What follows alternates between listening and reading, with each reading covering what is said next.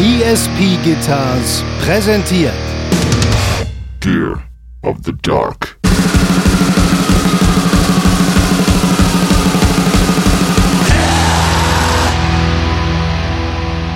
Und ich so, okay, ich ruiniere jetzt dein Leben. Und dann äh, habe ich ihm habe ich YouTube angemacht und ihm Van Canto gezeigt und der ist vom Glauben abgefallen.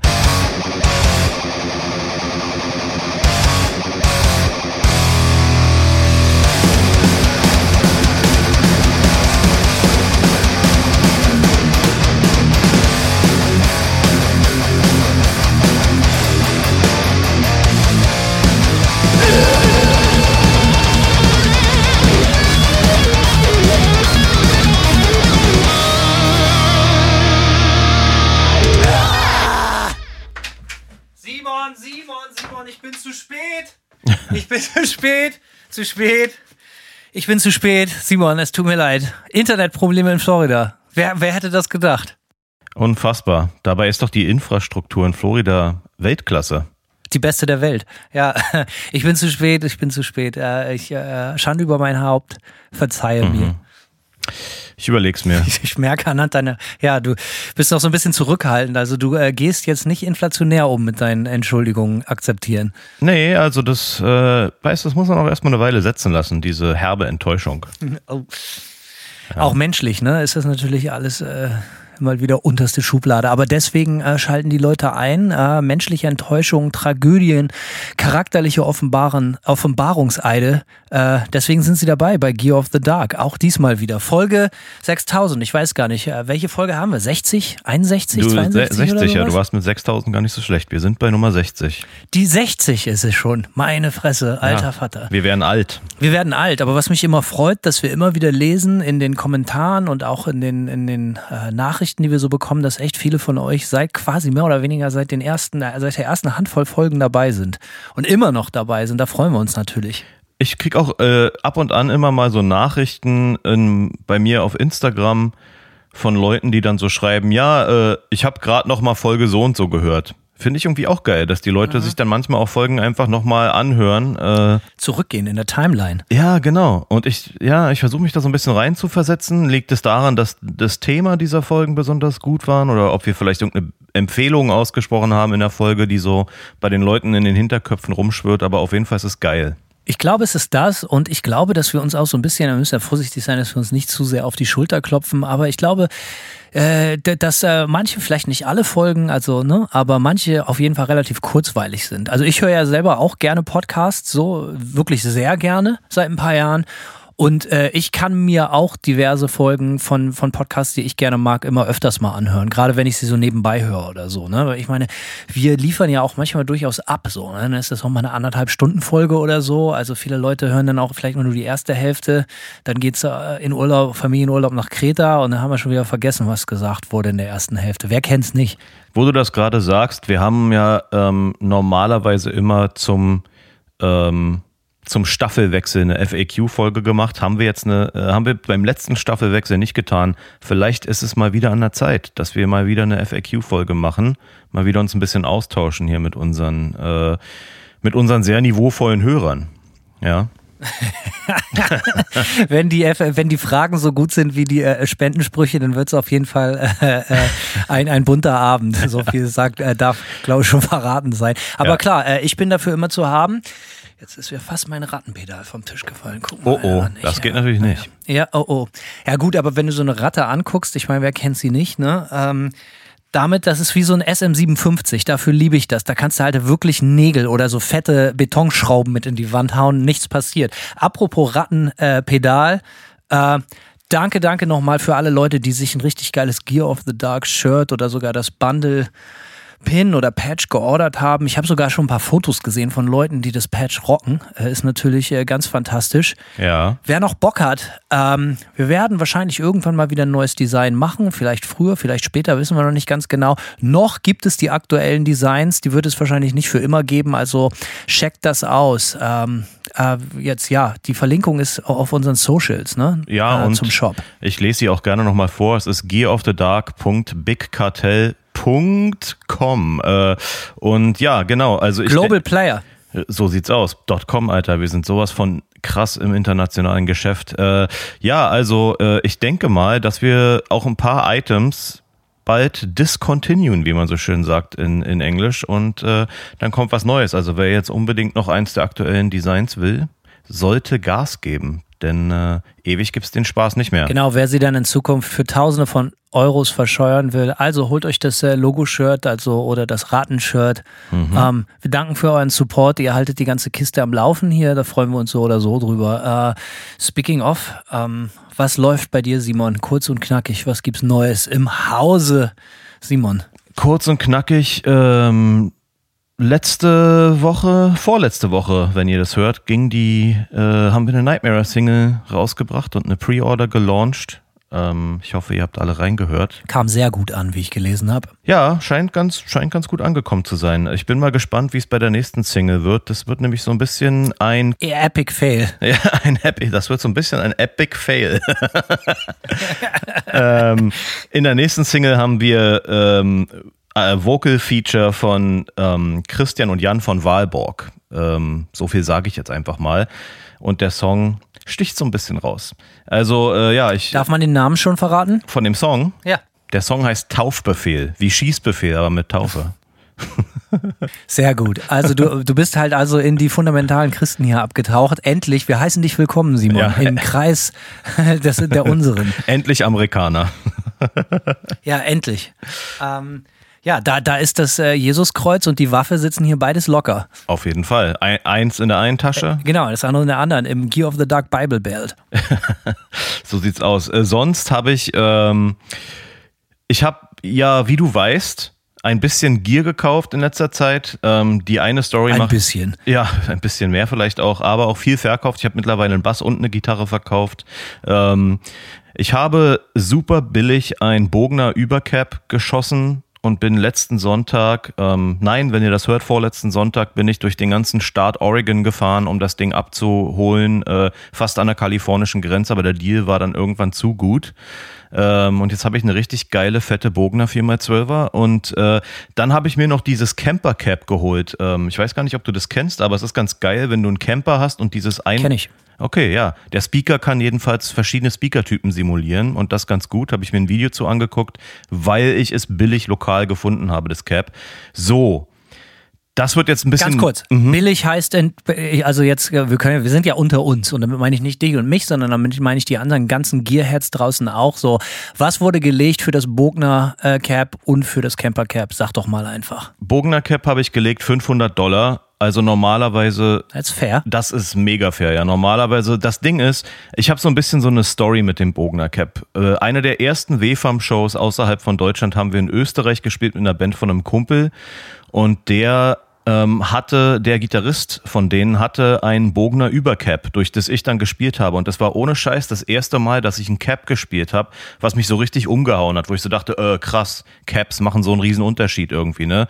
Ähm, und seitdem wollte ich eigentlich immer eins haben und äh, ich gucke alle paar Jahre, gucke ich mal, was es so gebraucht gibt. Und das Ding ist, die kosten neu 1400 Dollar oder so.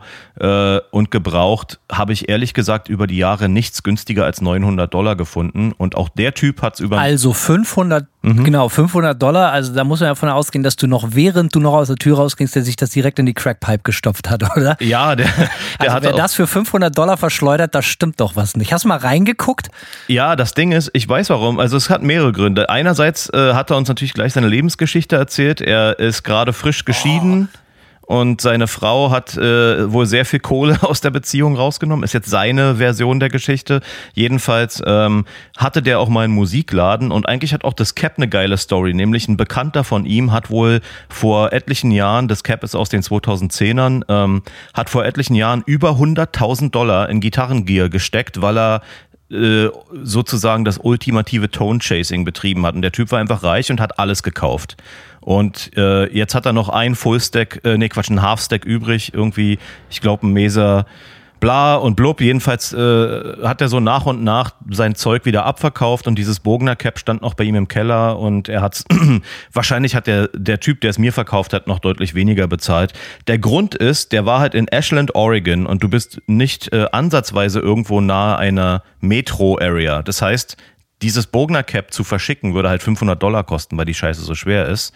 Und ja, ähm, ich glaube, der Typ brauchte einfach die Kohle und hat gemerkt, das ordert keiner, wenn er es verschick verschicken muss. Und bei 500 Dollar, als es bei 500 Dollar war bei Reverb, habe ich gesagt, okay, fuck off, ich muss das jetzt kaufen. Das äh, ist zu billig. Und dann habe ich mich ins Auto gesetzt, über vier Stunden One-Way und äh, mit, mit Keith und wir haben das Ding abgeholt.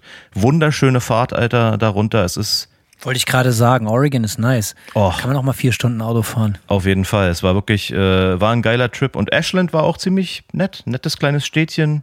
Schöne kleine Downtown-Area, sind essen gegangen, bla bla. Noch besser, das äh, Camper Cap, äh, naja, noch besser, die Story ist besser. Beim Camper Cap habe ich gelatzt 350 Dollar. Ähm, es kostet neu 550 oder so. Ähm, ist das eine einer, einmal Zwölfer oder zweimal Zwölfer Version? Einmal Zwölfer, es gibt nur eine einmal Zwölfer. Ähm, und das war ziemlich weird. Äh, ich habe das, der Typ, der hat das hier aus Portland verkauft und dann meinte ich so, ja, okay, ich komme es einfach abholen. Und dann war der Typ ziemlich nett, wirkte aber, als wenn er ziemlich auf Koks wäre. Also so einfach, der war einfach so, so ein bisschen hype. Geht für mich immer Hand in Hand Koks und nett. Ja, okay, verständlich. Aber er war so ein bisschen hyper-hyper sozusagen. Und ähm, dann hat er, hat er mir noch etliche Nachrichten geschrieben, ja, hinterher irgendwie so, also so freundliche Nachrichten und dann so von anderer Gier, die er gerade so reinbekommen hat. Und hat er mir ohne Scheiß mitten in der Nacht eine besoffene Aufnahme geschickt, wie er sich einen Drink einschickt und lallend was auf dem Piano einspielt. Äh, Einfach mal Freunde finden. So sind wir Musiker. Ne? Wir sind ein bunter, Fall. verrückter Haufen. Äh, ja, definitiv. Ey. Das kenne ich aber auch, wenn Leute so, so mit denen man gerade zehn Minuten gesprochen hat, einen so mega, äh, äh, äh, dann hinterher so, wie sagt man so, die Boundaries. So, ähm, ich hatte das auch mal so eine Story, wo ich irgendwie irgendjemanden, ich glaube auch war, ich glaube, wenn ich mich nicht täusche, war das auch eine Nummer hier irgendwo in Florida, wo ich einen Amp abgeholt habe, auch von Craigslist so Secondhand gekauft und der mir dann auch so später noch so die ganzen Links von seiner Band geschickt hat und solche ganzen Geschichten und dann auch noch Tage später und so, ja, ich überlege, welche Gitarre ich als nächstes kaufen soll und so. Ja, genau so fing das an. Aber dann bis, ohne Scheiß, ich war ja bei dem im Wohnzimmer, der hat da so ein Grand Piano aufgebaut gehabt und der hat so sein ganzes Wohnzimmer war so ein zusammengeschustertes Recording Rig so und ja, dann wirklich in der Aufnahme, er lallte irgendwas, ich habe es auch kaum verstanden so, ja, und dann hörst du, wie er sich seine Whiskypulle aufdreht und sich den Drink, also so melodramatisch bis zum geht nicht mehr, ne, sich den Drink einschenkt und dann fängt er an irgend so eine Grütze auf sein Piano zu spielen und das schickt er mir um drei Uhr morgens per, äh, per Nachricht, wo ich und da war dann bei mir auch so, okay, alles klar, ich höre jetzt hier mal auf, freundliche Antworten zu schicken.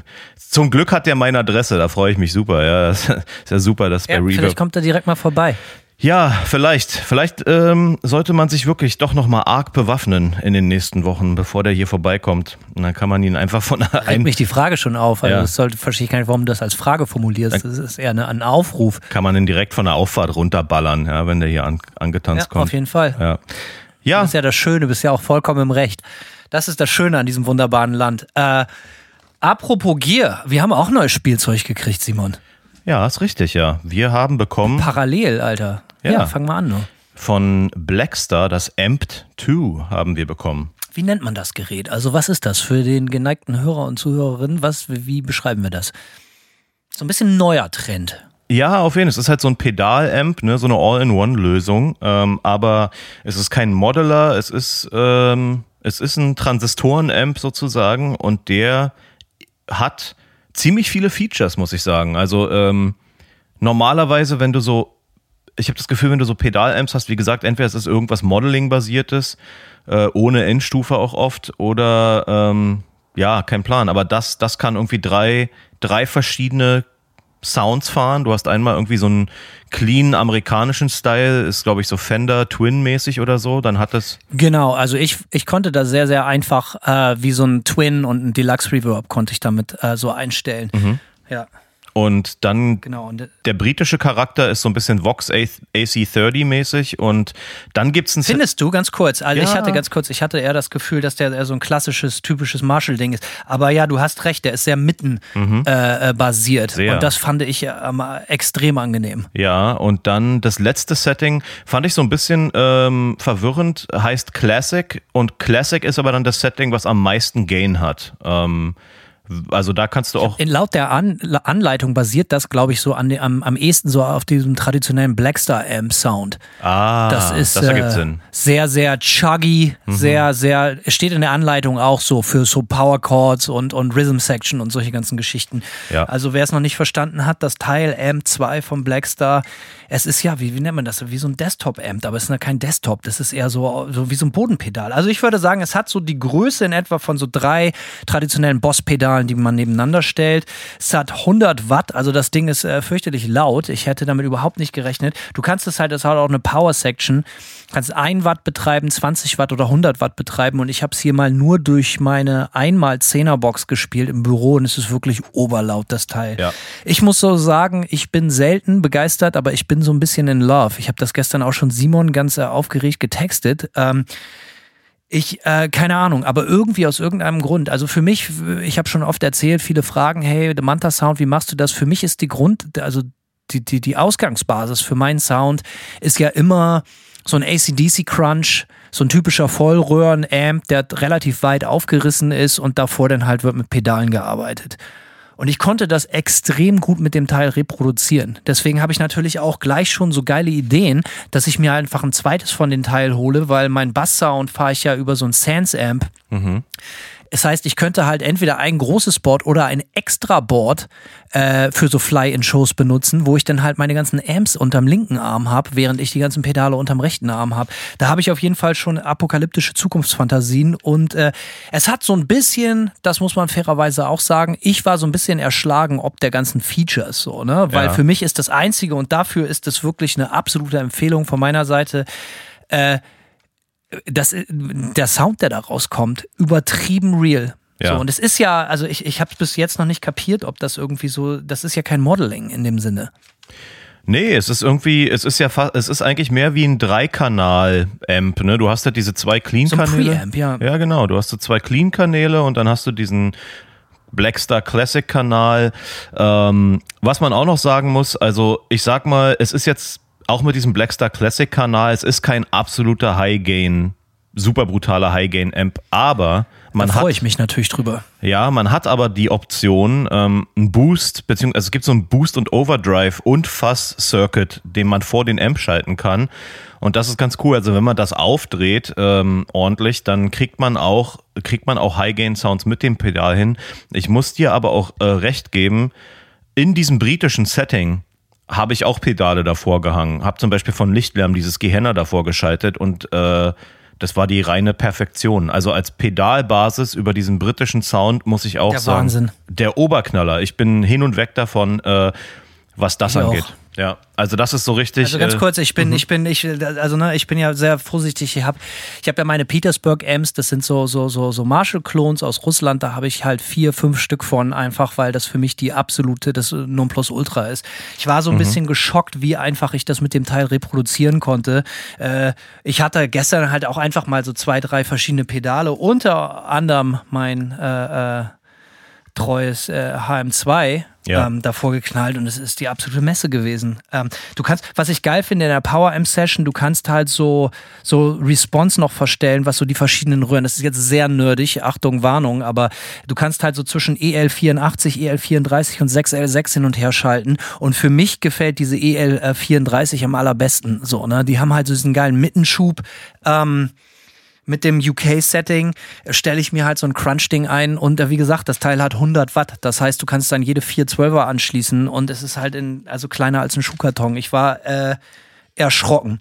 Ja, ähm, ich hab's, äh, ich hab's direkt an meine Bogner rangehauen. Ne, das ist jetzt tatsächlich mein Test. Kam gut, nehme ich an. Ja, ich habe hab ich direkt als erst, das ist der erste Amp, den ich durch die, das Bogner Cap jetzt gespielt habe.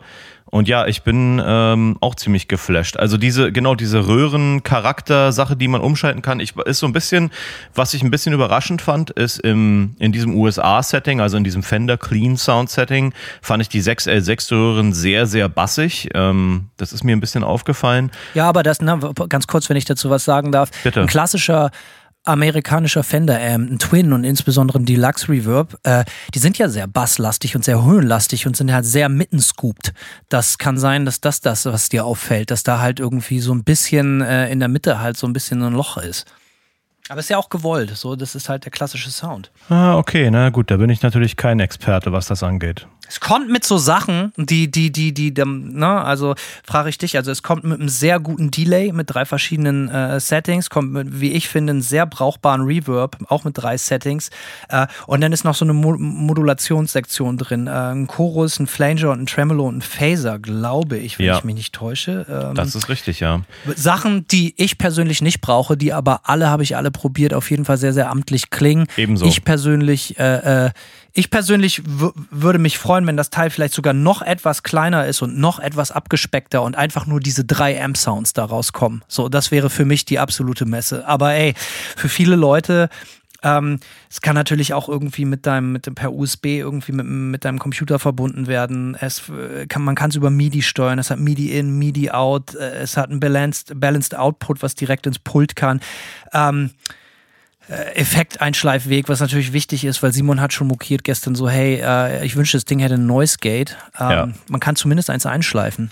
Absolut, ja, das ist natürlich nochmal der nächste Punkt, dass das im Grunde genommen kann das ja eigentlich alles, was sonst auch ein Amp kann, was solche Sachen angeht. Ne? Du hast halt und mehr halt, ja, also dass du diesen Röhrencharakter umschalten kannst, dass du die Wattzahl äh, umschalten kannst. Also ich habe auch alles probiert zwischen ein und also du hast 1 Watt, 20 Watt, 100 Watt. Äh, alle drei Settings klingen gut, auch die ein, das 1 Watt Setting und auch das wird laut. Also bei mir hier zu Hause brauche ich selbst das 1 Watt Setting jetzt nicht komplett aufreißen, äh, ganz im Gegenteil. Also das drehst du ein bisschen auf und das ist, das brüllt so. Ähm, ja, krasses Teil auf jeden Fall. Also ja, ich bin, bin ein bisschen. Wie ich das eben schon mit der Ratte gesagt habe, die Verarbeitung ist halt auch so, kannst du auf jeden Fall Nägel mit in die Wand hauen. Äh, Ja. Ich bin so ein bisschen verliebt, muss ich sagen. Also es ist definitiv für mich persönlich äh, so ein bisschen das Piece of Gear, auf das ich gewartet habe. Ähm, also ich überlege wirklich allen Ernstes, das zumindest so ein Backup-Board für live zu bauen oder halt tatsächlich ein komplettes äh, Fly-in äh, Board zu bauen, wo ich zwei von den Teilen als meine Links-Rechts-Amp-Kombo drauf habe. Und äh, ja, also es, ich bin sehr geflasht. Mal gucken, wie die Honeymoon-Phase verläuft. Wir werden euch berichten. Also checkt das Teil aus. Blackstar Amp 2, Amp 2. Definitiv, ja. Ich, mir geht's ähnlich. Mir geht's ähnlich, Hanno. Ich bin so ein bisschen. Ich suche ja noch nach der perfekten Pedal-Plattform und ich muss sagen, in dem britischen Setting. Bist du nah dran hier? Alter Hahn, es ist wirklich, äh, ja, es ist, es ist ziemlich verlockend, definitiv, kann man anders nicht sagen. Also ich bin auch so ein bisschen, bin auch so ein bisschen geflasht. Ähm, aber ja, schießen so ein bisschen diese, diese Pedal-Plattform.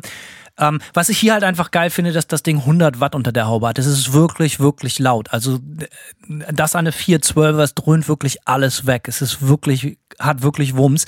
Ähm, andere Firmen bringen die Teile auch gerade raus. Äh, es wird eine spannende Zeit. Also ich Definitiv. glaube, das ist äh, dieses, dieses Konzept von so Pedal-Plattformen und so, so, so Amp in Bodenformat wird, glaube ich, über die nächsten Jahre ein absoluter Gamechanger werden.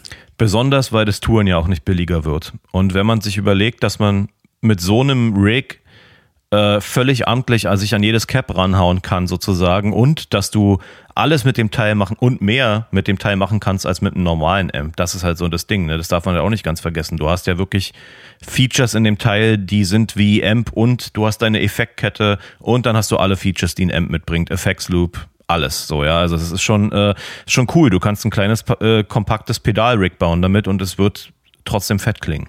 Damit wir in Zukunft noch mehr Gier kaufen können, über das wir reden können und auch noch mehr Bier kaufen können, was wir dann trinken können, äh, äh, haut ordentlich was in die Bierkasse. Die Adresse lautet wie folgt, Simon. paypal.me slash gear of the dark und gespendet haben in den letzten zwei Wochen. Ähm, der Dominik Pracht, seine Nachricht ist ja, Sehr gut, danke Dominik. Das äh, ebenfalls. Äh, äh, ehrt dich. Äh, ebenfalls. Ein freundliches Ja zurück. Richtig. Äh, Marcel Vogel sagt, moin ihr Lauser. Das trifft sich sehr gut, dass er das so sagt. Äh, mehr dazu später. Allerdings. Äh, um das Niveau hier noch ein kleines bisschen anzuheben, möchte ich hiermit über den Atlantik oder Asien und den Pazifik, wie ihr wollt, das Penisspiel beginnen und würde auch gleich mal den Anfang machen. Penis. Mal schauen, wie weit wir das treiben können. Ansonsten danke für den geilen Podcast, ihr Penner. es wird immer besser. Grüße Marcel. Ja, schauen wir mal. Wir äh, sei nicht enttäuscht, wenn es nicht äh, abgeht, aber wir werden sehen. Wir werden es sehen in zwei Wochen, ob mehr Leute mitspielen. Äh, Arnheim spendete äh, uns Geld und sagte, damit ihr zweimal wieder die Leberhaubitzen mit Glasmantel geschossen laden könnt und ein fröhliches nur der HSV in die Runde. ja, viel Glück. äh, so. Kann, kann, man mich überhaupt nicht mit triggern. Ich stehe da sowas von drüber. Mhm, mh. Verdammtes Raudenschwein. So. Egal, lies weiter. Arthur Dell sagt, moin, ihr Schmutzbuckel.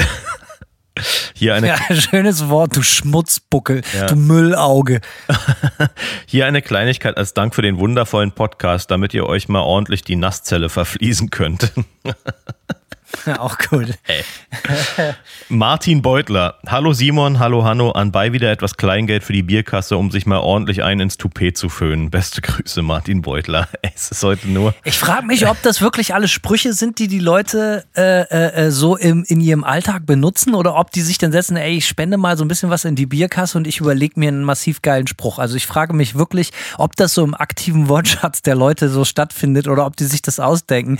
Wie dem auch sei, äh wir sind schwerstens amüsiert, aber es ist halt schon krass, ne, dass diese ganze Spendennummer wirklich halt jetzt also wirklich zu so einem äh, Saufspruch-Contest verkommen sind. Wir haben das ja nicht mal forciert in irgendeiner naja. Form und Weise. Also ich bin mir nicht, ich bin mir nicht sicher, ob nicht auch viele Leute zuhören, die wirklich nur diese Sprüche hören wollen. Aber gut, ähm, was ja, kann man tun? Weiter geht's. Stimmt, die hören den Podcast nur für 25 Minuten. Die hören nur das Intro und die Ja, die ersten sind eh immer der Besten. Nach der Demo ging's bergab. Wer kennt's nicht? Ist noch jemand im Topf heute? Na klar. Dennis Becker. Hey, ihr Sex-Beer-Boys. Und Simon, der ist nur Sexboy. Okay. Hab mir für den Bums Alright. hier extra ein PayPal-Konto eingerichtet. Zwecks Hopfengeld für euch. Ja, krasser Typ, ey. Aplo, Aplo. Mit Unterhopfung ist nicht zu spaßen. Hat Hanno endlich genug Geld für den Esel? Peter Steiner hatte auch einen Esel, aber das ist eine andere Geschichte. Der alte Eselficker. Lasst es euch gut gehen. Äh, gackert euch ordentlich eine Brühe in den Karton und schwupps die Hausfrau mit Juche. Der Riemen muss glühen. Oh, Alter, ey. Äh, Grüße. Was ist denn los mit den Leuten? Grüße Dennis slash Until Darkness Takes Us. Ah ja, den äh, Namen, den Usernamen kennt man von Instagram. Nach der Nasenbox kommt direkt Piratensender Powerplay. Ja, richtig stark. Auch, also wirklich unglaublich. Also wer den Film nicht kennt, äh, äh, auch das wieder ein absolutes Highlight der deutschen Filmgeschichte. Piratensender Powerplay kann ich nur empfehlen. Die nächste Spende kommt von Stefan Pomerensch. Und weißt du, was ich schon lange nicht mehr gesagt habe? Den ich kenne. Das hat sich ein bisschen verändert. Die ganzen Leute, die ich kenne, in Anführungszeichen, spenden nicht mehr so viel. Jetzt sind es doch mehr, mehr Neulinge. Was ist da das los? liegt an dem unglaublichen Fame, den wir genießen. So, es Ach sind so. auch endlich jetzt nicht nur unsere Freunde und Eltern, die zuhören. Ah, das ergibt natürlich Sinn. Stefan Pomerensch sagt: Tag, wer wird auf eurer Bier of the Dark Platte die Spendensprüche einsprechen? Henry Rollins, Martin Semmelrogge oder Karl Ranseier? Macht weiter so, ihr Penner. Ja. Martin Semmelrogge ist für mich schon, äh, ist, ist auf jeden Fall schon ganz weit vorne dabei. Fände ich, fänd ich auf jeden Fall sehr gut. Ja, gefällt mir auch gut. Frank Trippensee, Tag, ihr Penner. Ey, zweimal Penner in Folge. Was ist hier los, ey? Hier ein bisschen Klimpergeld. Penner, du Frank Penner. Hier ein bisschen Klimpergeld, damit euer Raumschiff Trichter Price der Klasse Thekenzerstörer auf Pegelkurs gehen kann bis der Phaser auf Absturz Mann, Mann. steht. Schaut auch an Hanno ja, fürs Prost. Schaut an Hanno fürs Empfehlen der Harald Schmidt Show und Alf ziehe ich mir auch immer wieder rein und ist immer gut. Danke für euren Podcast. Zuletzt grüße ich auch noch den Micha und den Olli. Kuss auf die Eichel. Ei, ei, ei. Ja, also ich habe, also es ist niveaumäßig heute, ich muss äh, wirklich wieder ganz weit vorne. Mann, Mann, Mann. Ja, aber man kann schon sagen, dass ich Alf und auch die Harald Schmidt Show in Deutschland eigentlich erst groß gemacht habe. Ja, das kann man so sagen, ja. Manuel Jonen sagt, satanisch 6,66 Euro, um kräftig die Fledermäuse zu begießen, die unter der Dachpappe nisten. Mhm. Machen wir. John Lienert, Mahlzeit. Hier mal 20 Mark, damit ihr euch mal ordentlich eine Ziegel aus dem Dach boxen könnt. Ich würde gern meinen besten Henry B. grüßen und natürlich den großen Gier-Messi von Erfurt, Tobias S. Tobias S. und Henry natürlich auch beste Grüße von unserer Seite. Absolut. Wa? Letzte Spende für heute. Marc Rohles. 6,66 Euro für euch Partykracher mit der dringlichen Bitte, euch dafür so richtig neu beseiten zu lassen, indem ihr euch den Vollkornsprudel ins Feinkostgewölbe kippt. Und zwar reichlich. Ich mache meine jährliche Spende im Februar an euren Bieresel zum Signature Move und sende herzlichste Geburtstagsgrüße an einen an meinen Mann Watz in Dübling und wünsche seiner Kapelle Urag, dem neuen Stern am irischen Disso Dingenshimmel, einen amtlichen Abriss im Metal Battle zum Bloodstock. Äh, okay. Ähm, ja, herzlichen Glückwunsch. Äh, wünschen wir natürlich auch. Äh, ja, und Urak wird ausgecheckt. Für die Spende und so. Ja. Ja, ähm, ja äh, ich habe ja den ganzen Januar nicht getrunken, wie so ziemlich viele andere Verlierer äh, da draußen auch. und äh, dementsprechend äh, bin ich jetzt natürlich total wieder on fire. Ja, jetzt wird wieder, jetzt sind die Schleusen wieder geöffnet. Es dürfte nämlich jeder, jeder Minute jetzt heute auch an der Tür klingeln, denn äh, mein, mein, mein, mein, nebenbei sie mein bester Freund Wayne Horst, er hat äh, er hatte, er ist ein Maler, based in Amsterdam. Äh, der Typ, der auf der äh, äh, Grunge Town Hooligans Coverplatte vorne mit der Wumme drauf ist, das ist mhm. Wayne. Und das ist ein wirklich äh, Willehard Eilers, aka Wayne Horst, und er ist wirklich ein fantastischer Maler. Und äh, er hatte gestern gute Laune, weil er ein Bild verkauft hat. Und er hat mir direkt als Quittung eine sehr, sehr teure Flasche Mezcal äh, auf dem kurzen Postweg zukommen lassen und einfach mit ihm äh, die guten Vibes zu feiern. Und ich warte jetzt da drauf und äh, weißt du, was Mezcal ist? Jein. Das ist so eine, so eine, so eine, so eine, ähm, ja, das ist halt, also ich glaube, Tequila ist eigentlich ein Mezcal, aber ein Original Mezcal hat eher so 55 Umdrehungen oder so. Es ist halt ein sehr nobler Tropfen im besten Fall und äh, ich erwarte auch nichts anderes, dass hier eine absolute Königsflasche einmarschiert. Und davon gehe ich fest aus. In diesem Sinne, ich werde berichten. Ja. Neues Gear, neuen Alkohol, neue Spenden. Ach, wie schön. Heute ist Samstag. Es kann eigentlich nicht besser werden. Äh, es kann aber besser werden. Und zwar mit unserem heutigen Thema. Denn äh, wir wollen heute, also wir haben uns mal wieder wie soll ich sagen, also wir erlauben uns mal wieder einfach neben dem ganzen Gear Talk, den wir jetzt schon eben 20 Minuten hier reingekesselt haben, auch weiter abzunörden. Wir wollen über Musik sprechen. Der eine oder andere, die eine oder andere mag sich erinnern, wir haben eine Folge aufgenommen, äh, Punk und Hardcore DNA wo wir darüber gesprochen haben, wie wir zu Punk und Hardcore gekommen sind, was das für uns bedeutet hat, was das mit uns gemacht hat, unsere musikalische Sozialisation auf unseren musikalischen Wegen uns gelenkt. Viele haben dann gefragt, ja, das heißt ja immer, Gear of the Dark ist auch ein Metal-Podcast. Das stimmt natürlich auch und deswegen äh, wollen wir dasselbe Format oder das ähnliche Format jetzt halt auch nochmal zum Thema Metal anbieten. Also Metal, DNA, Gear of the Dark. Here we are, Simon und Hanno. Gear of the Dark, DNA, Metal. So sieht's aus.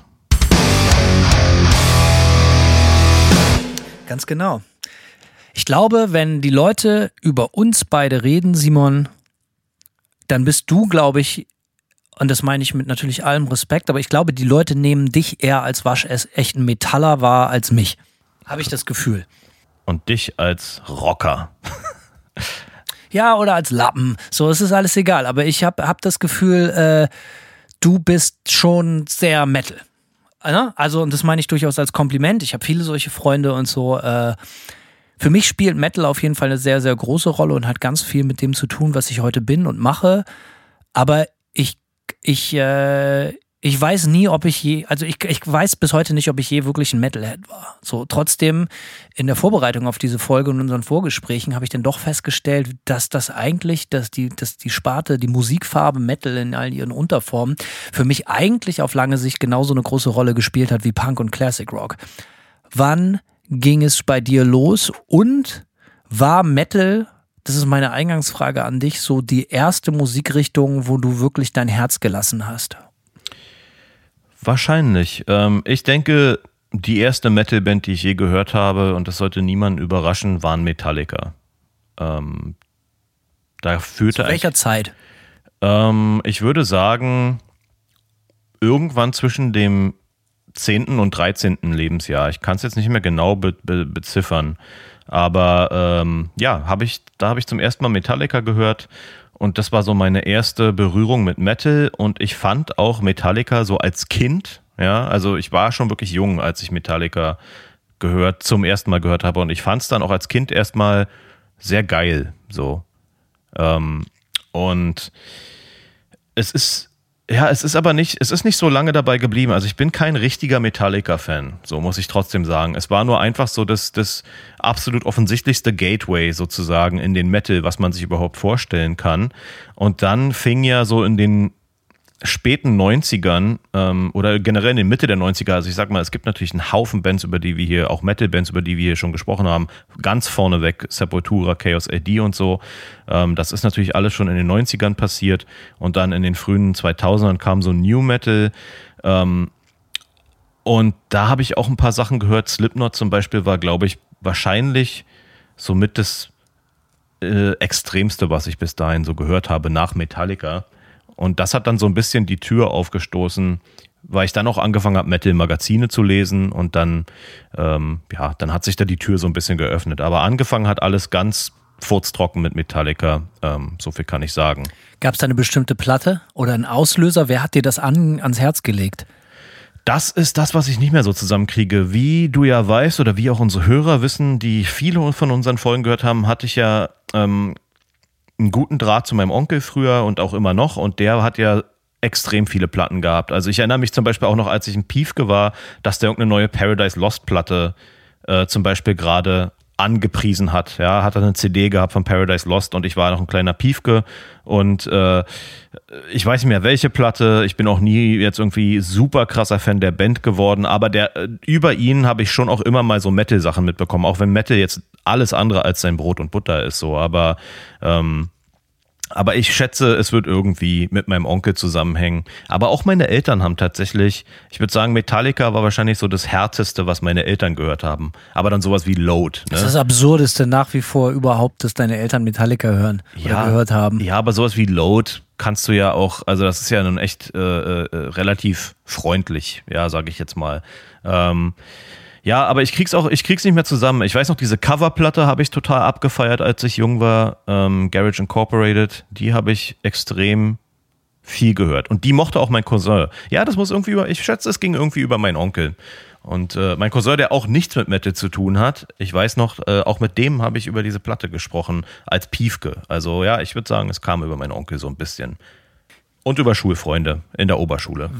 Ja, also ich glaube, man muss da auch so ein bisschen unterscheiden oder beziehungsweise darüber sprechen, was das überhaupt für ein Klima war. Ich kann mich erinnern, dass ich das erste Mal mit Metal in Berührung gekommen bin, da muss ich wahrscheinlich so in der sechsten Klasse gewesen sein. Fünfte, sechste Klasse, so mhm. ja, vier, vierte, fünfte, sechste Klasse, so zwischen 92, 93, 94. Daran kann ich mich erinnern. Und zwar mein bester Freund Basi, ich habe das ein oder andere Mal über ihn gesprochen, ähm, der hatte so eine große Schwester und die große Schwester hatte halt auch immer große Freunde und äh, die hatte das Rockhard abonniert, wenn ich mich nicht täusche. Und irgendwie, ey, auch in meiner Parallelklasse, da war so ein Typ, der hatte in der siebten oder sechsten, siebten Klasse schon Cannibal Corpse Shirt mhm. und auch die ganzen Stressmacher damals, so die Gangbanger. Metal war da halt einfach so, ey, weißt du, wenn du da abgezogen wurdest oder so, kann es echt gut gewesen sein, dass da irgendjemand ein Slayer-T-Shirt anhatte oder so. Das war wirklich eine andere Zeit und Metal war da halt wirklich irgendwie für,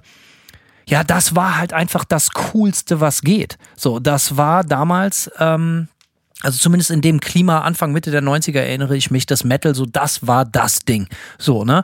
Und äh, da, ey, der erste Freund von, von, von Basis große Schwester, der hatte ein Megadeth-Shirt. Das war, äh, das war das zu sehen, schon die Optik war so ganz klar. Das führte dann zu Iron Maiden und, und äh, kein Kind bleibt davon unberührt, die Cover von Iron Maiden zu sehen. Das war schon allein von den Covern her so, Alter, was ist das denn? Viel zu geil und dann über Basis äh, Fußball-Proll-Onkel, Grüße gehen raus, äh, der hatte dann zum Beispiel Platten von Creator, Flotsam mhm. and Jetsam, äh, solche Geschichten, Sodom, äh, und das war natürlich total geil, weil das war das schnellste und härteste, was es bis dato gab. Äh, irgendwie, also zumindest für mich in meinem Leben. Und ähm, ich kann mich erinnern, dass das äh, äh, auch damals irgendwie bei den älteren Kids und Jugendlichen halt so wie das wahrscheinlich heute mit Rap oder Hip-Hop ist, aber das galt damals einfach als die, die Creme de la Creme, als die ultimative Speerspitze der Coolness, halt Metal-Musik. So, und ähm, will man natürlich als Kind mitziehen. Und das waren so die ersten Platten, die Basis und ich uns dann in seinem Kinderzimmer gegeben haben.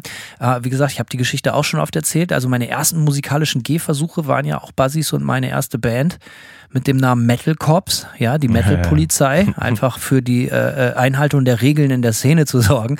Da haben wir Buzzy an der Gitarre und ich nur am Gesang. Ähm, haben wir Fight Fire with Fire von, von, von, äh, äh, von Metallica äh, gecovert. Ähm, ich muss dieses Tape nochmal finden. Das wäre die absolute Krönung, wenn ich das hier vorspielen könnte. Das würde ich auf Vinyl pressen und verkaufen. ähm, Also ja, das war für uns dann das Allergrößte. Ne? Und da habe ich auch mich erinnert, so ich habe dann die ganzen Poster immer von Basis Schwester aus dem Rockhard und einem Hammer mit nach Hause genommen und mein ganzes Zimmer war auch blitzschnell voll mit Metallica-Postern und solche ganzen Geschichten so. Auch von Acts, die ich teilweise überhaupt nicht kannte, aber das, die sahen böse aus und das war so, ja, ich bin jetzt Metal-Fan. Ja, auf jeden. Ähm, ich finde es interessant, uns trennen ja nur eine Handvoll Jahre, aber als ich zum Beispiel in der Schule war, und das gilt für die Oberschule sowie die Grundschule auch davor, Metal, ich, ich bin genau dann aufgewachsen, als Metal definitiv nicht mehr cool war. So, also ich, ich. Ja, ja, das ist genau, was du meinst. Du ja. warst so 10 1995, richtig? Genau. Genau. Und ich war so 10 1992. 1992, wenn du die Billboard-Charts anguckst, 91, 92, dann reden wir von Black Metallica-Album, dann reden wir von Use Your Illusion äh, 1 und 2, dann reden wir von, von Nirvana Nevermind, dann äh, äh, so, solche Sachen, Pantera auf ihren Heydays und so. Ähm, das war die, die, absolute Königsklasse der Zeit. Und da haben halt alle, also das war absoluter Mainstream un, unter den Jugendlichen, so bis Metaller. Oder selbst wenn du nicht überzeugter Metallica, äh, Metaller bist, sondern das war die harte Währung, so harte Mucke wie möglich zu hören. Ja, bei mir war das dann schon äh, Hip-Hop, so, ne? Deutscher Hip-Hop kam dann. Ja. Ganz groß. California Love, 95, Tupac und so. Das war dann halt in den Charts äh, überall. Absolut. Also von daher, ich, mir wurde diese Metal-Sozialisation jetzt nicht in der Schule einfach gemacht oder so. Also es ist, es ist dann tatsächlich so ein bisschen über Umwege passiert und ich habe dann auch in meiner Schule eine Handvoll Metal-Nasen so kennengelernt und das wurde dann auch mein Freundeskreis, aber das waren, wir waren dann die Uncoolen in der Schule, so, ne?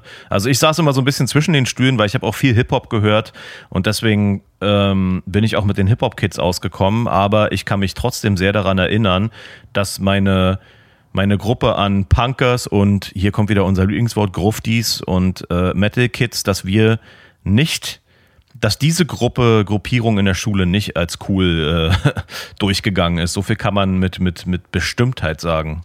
Ich hatte dann natürlich auch so, ne? Ich hatte Metallica, das schwarze Album, hatte Original. Das hatte jeder. Und ich meine, jeder zu der Zeit. Ähm, ACDC lief natürlich immer außer der Konkurrenz, hat jeder gehört, aber das war irgendwie nicht so richtig Metal. Irgendwie, das war schon klar, dass das eine andere Baustelle ist. Ähm, und dann haben wir das natürlich immer gehört und irgendwie war mir das auch Ladde. Ich weiß noch, ich glaube in der sechsten Klasse habe ich zu Basis Geburtstag ihm eine Sodom-CD geschenkt, das weiß ich noch. Ähm, äh, T-Shirts wurden gekauft, die Platten wurden aufgelegt, immer rauf und runter und hast du nicht gesehen. Aber ich muss sagen, das erste Mal, ich fand das halt geil, weil es hart war und das war so ein bisschen so ein Gegenentwurf zu der Popmucke, die sonst so angesagt war, Ace of Base etc., die ich natürlich mittlerweile heute viel geiler finde als jegliche Metalband draußen. Aber äh, das erste Mal, und da haben wir eine Sonderfolge zu gemacht, äh, jeder, der sie noch nicht gehört hat, wir haben mal eine, eine unsere erste Kultkörper-Folge haben wir über die Chaos AD von Sepultura gemacht. Die Geschichte habe ich auch schon 12.000 Mal erzählt. Ich habe damals einen Werbespot auf MTV davor gesehen, äh, dafür gesehen. Und äh, die Platte habe ich dann, glaube ich, zu meinem zwölften Geburtstag gekriegt. Und da war dann wirklich nichts mehr so, wie es war, weil das war das ich habe irgendwie immer den Groove vermisst bei so bei so Thrash-Sachen, mhm. Speed Metal und so. Das war halt einfach laut und schrill und hart und so cool, aber bei Sepultura Chaos ID war das das erste Mal, dass mich das so richtig, richtig, richtig gepackt hat. Und äh, die Platte hat mein Leben verändert, wie auch deins. Und ja. ähm, da da habe ich schon gemerkt, dass das eine ganz andere Wirkung auf mich hat als so Creator oder Sodom oder solche ganzen Geschichten. Ähm, das war damit mit der Platte, mit dem Sound, mit dem Groove, mit dem Songwriting und so konnte ich mich halt auch ganz anders identifizieren. Die Platte habe ich natürlich rauf und runter gehört und dann, um das eben zu beenden, das war eine konstante Macht, die immer da geblieben ist, diese Platte. Aber dann um das schon so ein bisschen vorwegzunehmen, da will ich auch gleich deine Geschichte zu hören, wie das weiterging bei dir dann ist bei mir Metal sehr schnell in Vergessenheit geraten, weil ich über den Metal eigentlich an das wahre Gold für mich persönlich gekommen bin und das war dann halt Punk. So, ne? Da hatte ich eine viel größere Verbindung mit, weil die waren auch schnell und die waren hart, aber die waren nicht sonderlich gut und das hat mir halt die Möglichkeit gegeben, hey, das kann ich auch ich will auch eine Band gründen und dafür muss man wirklich nicht viel können, weil man muss ja sagen, Alter, wenn du dir so so die die die Thrash Metal, Speed Metal Platten und so anhörst, das ist Alter das viel, das sowas kann ich bis heute nicht spielen. So, ne? Und dann schnellen harten Punk war so ganz klar, Alter, das ist so simpel, das kriege ich auch irgendwie hin mit ein bisschen Üben so. Und da ging, dann war nur noch Punk Chef im Ring für viele, viele, viele Jahre. Ja, das ist interessant, weil du ja um deine Eingangsfrage auch so ein bisschen zu beantworten, wenn ich jetzt genau drüber nachdenke, Musik machen wollte ich erst, als ich Metal entdeckt habe. Dann wollte ich Musik machen. Ja, also, oder als ich Metal, als Metal immer äh, wichtiger für mich wurde. Ja, nicht, als ich nicht, als ich Metallica zum ersten Mal gehört habe, wollte ich nicht gleich in der Band spielen und Metal machen, auf keinen Fall. Aber ähm, je mehr Metal ich dann entdeckt habe und je mehr ich in diese Materie eingetaucht bin, desto mehr wollte ich äh, auch Musik selbst machen.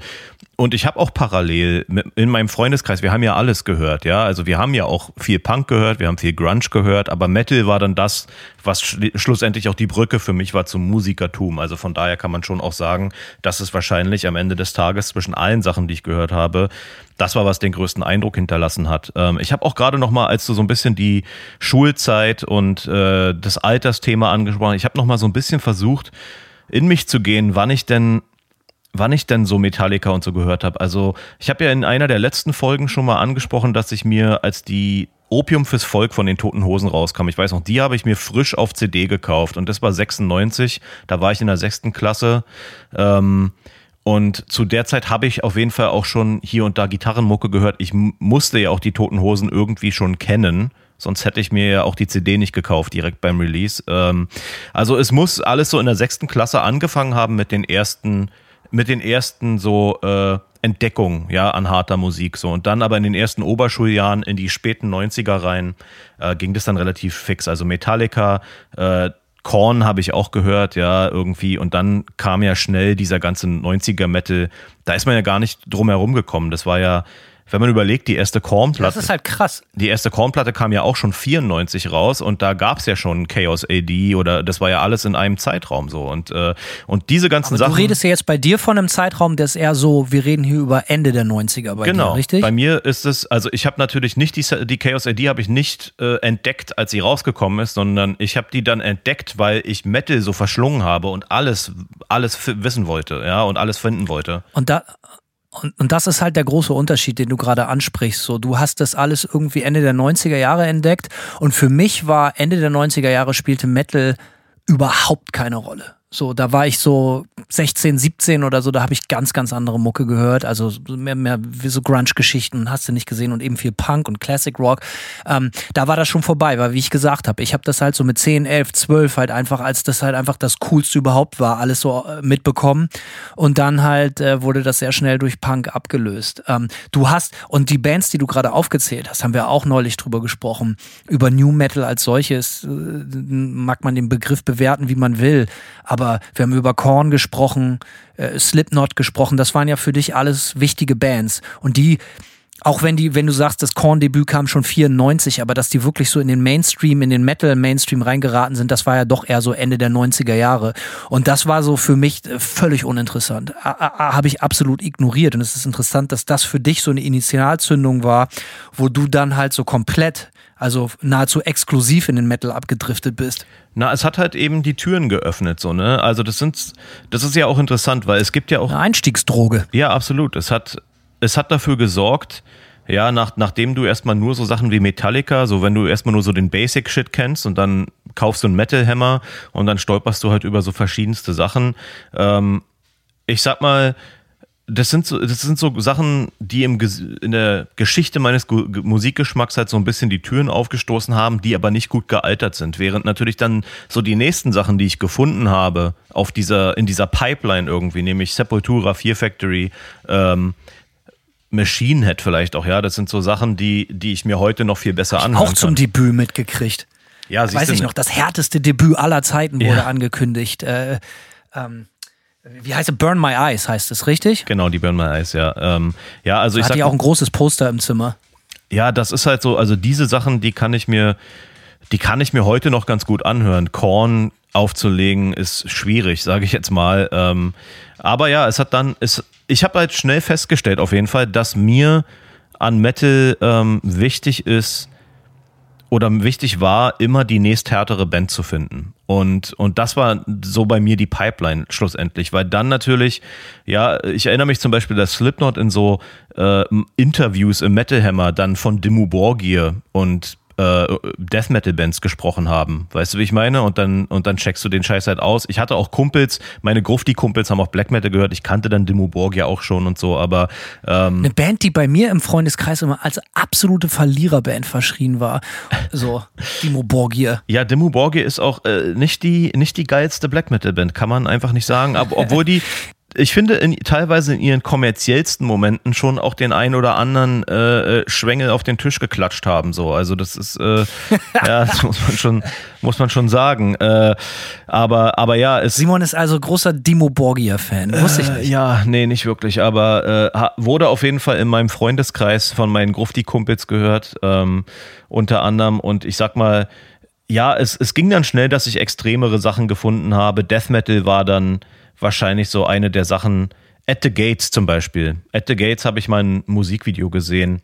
Dachte ich so, boah, ist ja krass, voll hart. Hab ich, bin ich direkt in Saturn gerannt, hab mir die CD gekauft, so, ne, ohne mir weiteres Zeug Wie anzuhören. es sich gehört. ja, voll, absolut. Das war geil. Und ähm, Das ist eine Zeit, die ganz kurz, die ist Mhm. eine Zeit, die ich auch total vermisse, dass man durch sowas getriggert werden konnte, ja, äh, um dieses leicht abgenutzte Wort auch mal zu benutzen, äh, in einem positiven Sinne, dass man irgendwie so, äh, man hatte ja kein Internet, man hat so die letzten 30 Sekunden von einem Videoclip irgendwie Genau. auf Viva 2 oder MTV gesehen und es hat ausgereicht, dass man am selben Tag sich aufs Fahrrad geschwungen hat und sein ganzes Taschengeld in eine CD, die man, in eine Band, die man eigentlich nicht kennt, investiert. hat.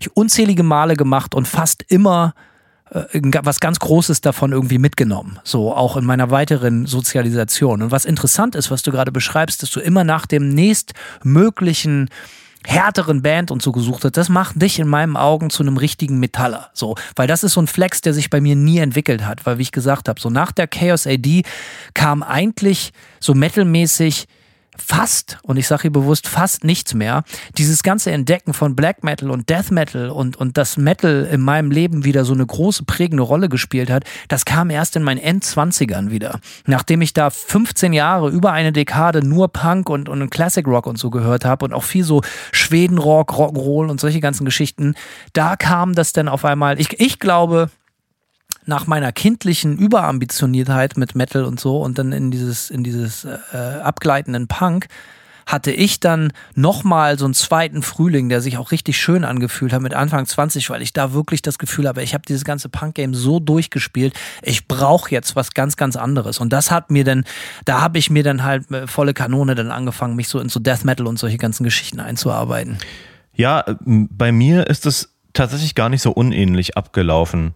Ich hatte diese Phase, wo ich immer nach dem nächsthärteren Metal gesucht habe und dann irgendwann hatte ich auch so ein bisschen die Schnauze voll und das war bei mir die Phase in den 2000ern besonders, wo ich äh, dann überwiegend so Hardcore-Zeug auch gehört habe. Ähm, das war bei mir auch dann so ein bisschen so der Fakt. Also ich habe Stimmt, das war ja bei dir auch echt eine große Nummer, ja klar. Absolut, ja. Also die 2000er waren davon, ich sag mal so ab Mitte der 2000er wahrscheinlich, war das so ein bisschen, war das so ein bisschen so der dominante Geschmack. war Berlin auch so mega das Mecker, haben wir schon oft gesagt, so, ne? Aber Ja, da ist Mitte viel der passiert. 2000er Berlin, ja. Da ging viel, genau. Und das hat, hat auch sehr lange dann, ähm, das war dann eine lange Phase, in der ich dann auch nicht so viel Metal gehört habe. Es gab immer noch so ein paar so Go-To-Sachen, die ich immer aufgelegt habe.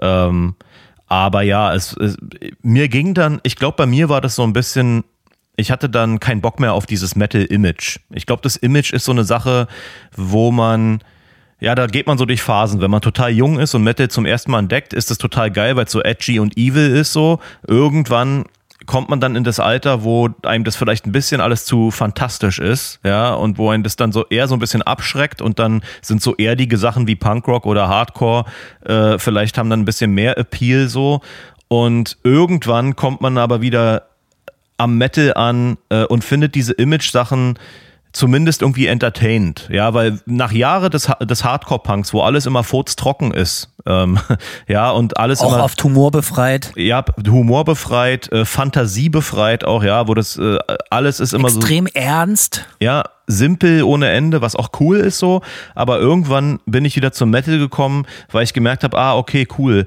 Ähm, das hat hier so ein bisschen Urlaub fürs Gehirn-Vibe, auch weil man sich so in irgendwelche komischen äh, Themengebiete flüchten kann, ja. Äh, äh, äh, und die Musik ist ja auch oft im Metal ein, ein großer Ansporn, dass die Musik reflektiert, worum es thematisch geht, so. Und das ist, äh, ja, das ist dann so eine Sache, wo man im Metal ganz gut abschalten kann manchmal oder sich in so Parallelwelten flüchtet und einfach ein bisschen chillt, so.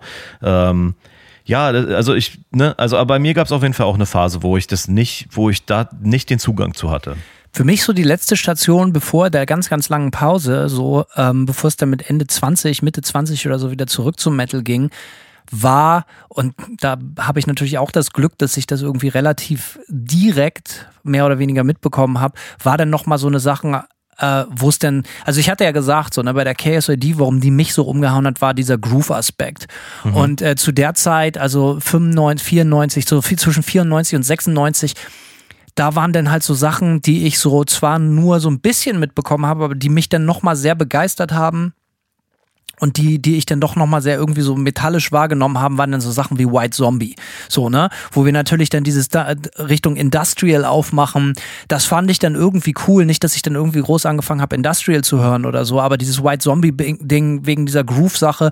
Und da kann ich mich erinnern, 96 beim Bizarre Festival in Köln ähm, lief auf dem Rockpalast, habe ich nachts aufgenommen, habe ich mir bestimmt 800.000 Mal angeguckt, äh, das Konzert, den Mitschnitt von Prong. Ja, geil. Und das war halt auch so, ob das jetzt gut oder schlecht gealtert ist, kann man drüber streiten, so, aber so ähm, Snap Your Finger, Snap Your Neck und äh, diese extrem groovigen, extrem hookigen Sachen mit, gepaart mit diesen sauharten Gitarrenriffs, äh, das finde ich heute noch geil. Und das hat halt auch so für mich so, wie soll man sagen, so, so, ein, so eine ganz krasse romantische äh, äh, äh, Komponente auch. Das erinnert mich so an die goldenen 90er, die mir halt einfach sehr, sehr viel bedeuten. Und das war etwas, was ich für mich noch entdeckt habe, was mir sehr imponiert hat. Und danach war Metal für mich jahrelang komplett tot, nahezu. Es ist ganz interessant, dass du gerade Prong erwähnst, weil ich in den letzten Tagen eine Band für mich wieder neu entdeckt habe, die ich nie richtig ausführlich gehört habe. Ich die ich nur so ganz leicht kenne. Und zwar hießen die äh, Meat Hook Seed. Und das war ein Nebenprojekt von Mitch Harris von Napalm Death und äh, irgendwer von Obituary war auch dabei. Und die haben so ein bisschen auch in den frühen 90ern äh, kam die Platte raus. Ich bin total schockiert, dass das nicht ein absolutes Referenzwerk für 90er Metal ist, weil das genau in dieser Chaos AD Zeit, äh, Fear Factory Zeit rauskam. Die Platte heißt Embedded und das ist so eine soundmäßig auch so eine Mischung aus, du hast so ein bisschen Industrial Metal, du hast so Prong, aber in härter. Ähm, du hast so Helmet Grooves irgendwie.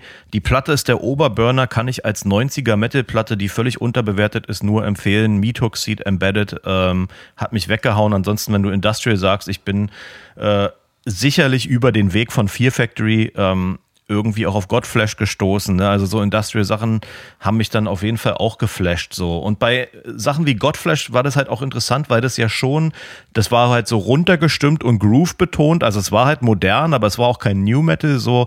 Und das waren eigentlich dann die Sachen, die ich nach dieser äh, nennen wir es jetzt einfach mal nach so, nach so Sachen wie Korn oder Slipknot, ja. Also ich sag mal, mir gefiel generell schon ein etwas modernerer Ansatz so, aber New Metal war halt auch oft nicht hart. Weißt du, das muss man halt einfach auch sagen. Es ist eigentlich. Nee, das, ja. ne, das ist halt so teilweise richtig cheesy und hat teilweise diesen amerikanischen. Ich fand das höchstgradig affig. So, ja, du. Also total klar. Äh, lachhaft, so, ne? Aber ich, ich kenne, habe viele Freunde, für die das auch, für das nicht unbedingt eine Einstiegsdroge war, sondern für die das nochmal eine totale Erfrischung war, weil die schon vorher irgendwie 15 Jahre Metal gehört haben und da dann halt irgendwie eine neue Farbe ins Spiel kam.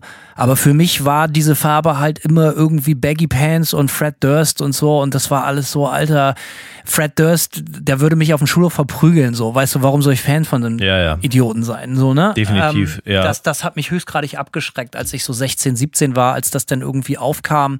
97, 98, 99, ähm, ich glaube, das ist jetzt keine klassische Metalband, aber wenn es so um Härte geht, was für mich dann als Teenager noch eine große Rolle spielte, war eine Band, äh, die viele kennen werden, die Melvins. Mhm. Äh, da sind ist ja gerade die Frühwerke. Das sind ja schon das. Also was mich daran fasziniert hat, war, dass das kein Klischee, eben keine Fantasy World, keine Drachen, keine Metal-Klischees, keine Kuttenträger und so waren und trotzdem heavy as fuck. Das fand ich halt richtig, richtig gut. So, ne? Ähm, das ist jetzt, wie gesagt, keine klassische Metal-Band, aber das hat mir immer sehr imponiert und auch eine Band, die jetzt für mich und meinen musikalischen Werdegang einen extrem großen Einfluss auf mich, auf, auf das Gitarrenriffing und so gehabt haben.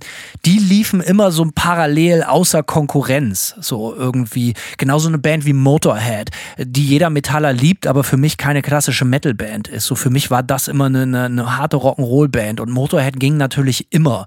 Also es gibt, ging, also es ist nicht so, dass ich keine harte Musik neben Punk gehört hätte, aber das waren halt meistens dann keine klassischen Metal-Bands.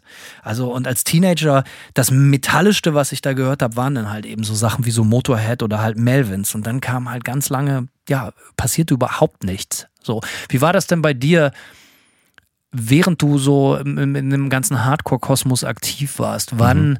hast du so eine äh, ja, wie so eine, so eine, so eine Zurückbesinnung auf so. Also, weil ich habe das Gefühl, wenn wir jetzt über Mucke reden, auch so privat, dass Metal eine viel größere Rolle für dich momentan spielt als, als Hardcore.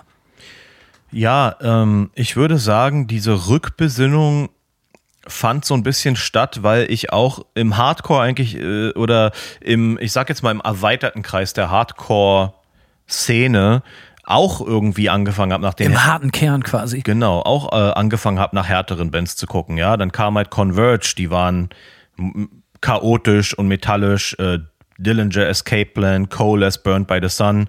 Ähm, das waren alles so Bands die für Hardcore-Szene-Verhältnisse eigentlich alle ziemlich äh, metallisch waren und ziemlich äh, extrem und das haben und das war dann hat mich total geflasht und das Witzige ist, dass in, im Kreis meiner ganzen also im Kreis der Hardcore-Szene, die Leute, die ich kannte, da waren relativ wenige Leute dabei, die diesen extremeren Sound abgefeiert haben. Ich, ne, Converge sind heutzutage Everybody's Darling, so in der internationalen Hardcore-Szene. Ich erinnere mich, dass viele Leute in der Hardcore-Szene damals, wenn ich gesagt habe, so ja, geil, Converge hier äh, will ich mir angucken, dann ist so, ja, ist mir zu anstrengend. Das war mal so die Standardantwort. Also ich sag mal, ich äh, und das hat mich dann irgendwie, äh, gab es dann auch wieder diese Pipeline zurück im Metal. 2005 kam die Solace von Ion Dissonance raus, die so extrem war, ähm, und die mich dann so ein bisschen zurückerinnert hat an Gorgots, die ich so ganz leicht in meinen letzten so Metal höher, äh, wie soll ich sagen, Experiences, bevor ich dann in der Hardcore-Szene versunken bin.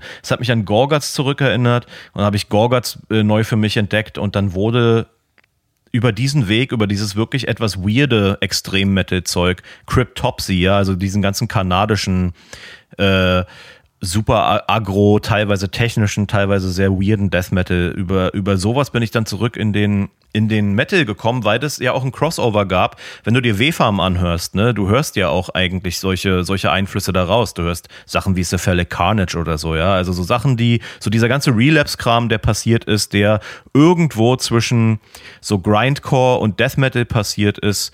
Und das war dann meine Pipeline zurück in den Metal 100 Pro. Und, äh, und da bin ich dann auch, da bin ich dann zurück in diesen Modus, auch im Metal die extremeren Sachen oder diese weirden Sachen zu finden, im Death Metal wie im Black Metal. Ja, also ich bin da nicht zurück und hab Demo Borgie und, und äh, keine Ahnung, äh, Cannibal Corpse gehört vor allem, sondern ich habe dann ganz schnell wieder, bin wieder auf diesen Trichter gekommen, mir den, den wirklich abgefahrenen Shit irgendwie rauszusuchen. Und da hat Metal alles in allem mehr zu bieten als, als die Peripherie der Hardcore-Szene. So im Metal weirden, extremen Underground-Shit zu finden, das kannst du halt endlos machen. So, ja. Und in der Peripher Peripherie vom Hardcore waren das alles schon so super Außenseiter-Bands, die, wo es jetzt nicht Millionen und Abermillionen Beispiele gab, so ja, oder, oder andere Bands gab. Also ich, ich glaube, das war so unvermeidlich, immer diese Suche nach dem nächst abgefahreneren Zeug oder so.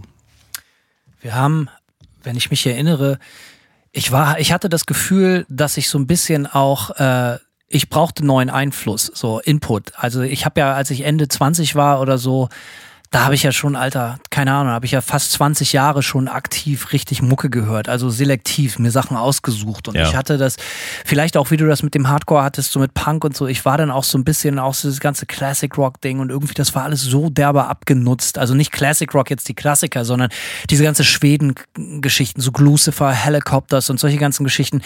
Das war so ein bisschen so One-Trick-Pony und das hat mich dann irgendwann wahnsinnig gelangweilt. Und ich war dann auch irgendwie, ich hatte das gemerkt, wie das so auch so, so Einfluss in mein Gitarrenspiel wahrscheinlich bis heute gefunden hat, so Classic Rock. Aber irgendwann hatte ich das Gefühl, ey, ich brauche einen neuen Input. Und da habe ich, habe ich, ich weiß nicht, wie das zustande kam. Ich glaube, so durch meine Arbeit in der Musikbranche, wo ich ja als Promoter aktiv war, in einer Company, die sich sehr, sehr viel, äh, die sehr viele Metal-Labels betreut hat. Also, ne, also ähm, Prothetic Records zum Beispiel habe ich promotet in Deutschland ähm, und, und an andere Metal-Labels und solche ganzen Geschichten. Und da kam halt sehr viel. Und da kam das so über meine Arbeit, dass ich dann halt äh, äh, einfach jeden Tag so stundenlang Metal gehört habe, weil ich mir die ganzen neuen Platten anhören musste für meine Arbeit und gemerkt habe, Alter, das macht was mit mir.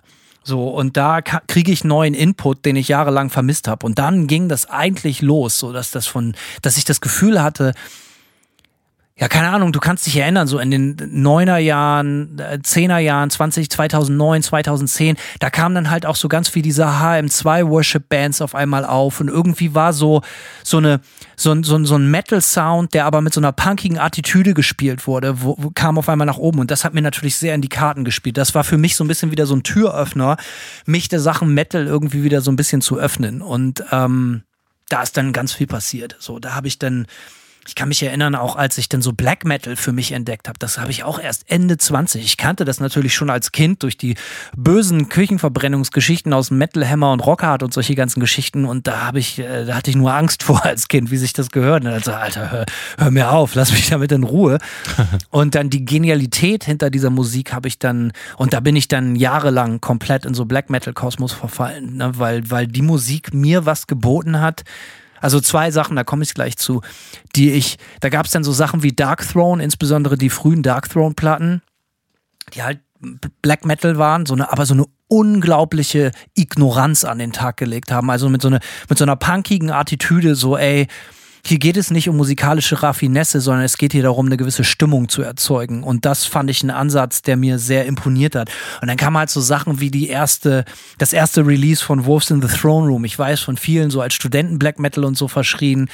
E- Egal, ich finde, die haben wahnsinnig geile Mucke und Platten gemacht und äh, da habe ich was für mich entdeckt, so was, womit ich bis heute wenig am Hut habe, so, so Post, dies, Post, das Geschichten, so, so Soundscapes, so ähm, Mucke, die macht, dass man so ins Träumen gerät und so Zeit und Raum vergisst. So. Und das habe ich so, da habe ich angefangen, so ganz viel so Black Metal-Sachen auch immer im Tourbus und so zu hören, einfach nur aus dem Fenster zu starren oder im Zug oder so. Da, das kennst du. Also da gibt es einfach keine geilere Mucke für, als einfach nachts irgendwo lang zu fahren und wirklich ohne zu reden, so, so, so ein 60, 70, 80 Minuten Black Metal-Epos zu hören und wirklich so eine, so eine, so eine Reise äh, anzutreten.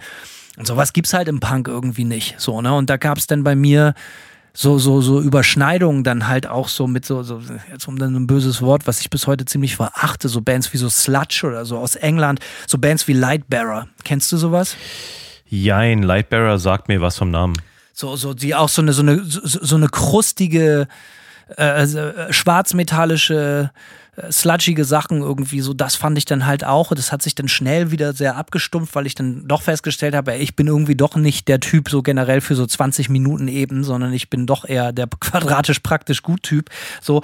Aber da hat sich bei mir auf jeden Fall ganz viel getan. Und das war für mich auch so gerade in Sachen Black Metal ein Wiederentdecken von dieser punkigen Attitüde. Deswegen hat mich das eigentlich zurück in Metal überhaupt geholt, weil ich gemerkt habe, ey, hier geht's nicht um Poserei, sondern hier geht es um ja, um Stimmung zu erzeugen. Und das hat mir extrem viel bedeutet und mich auch bis heute beeinflusst.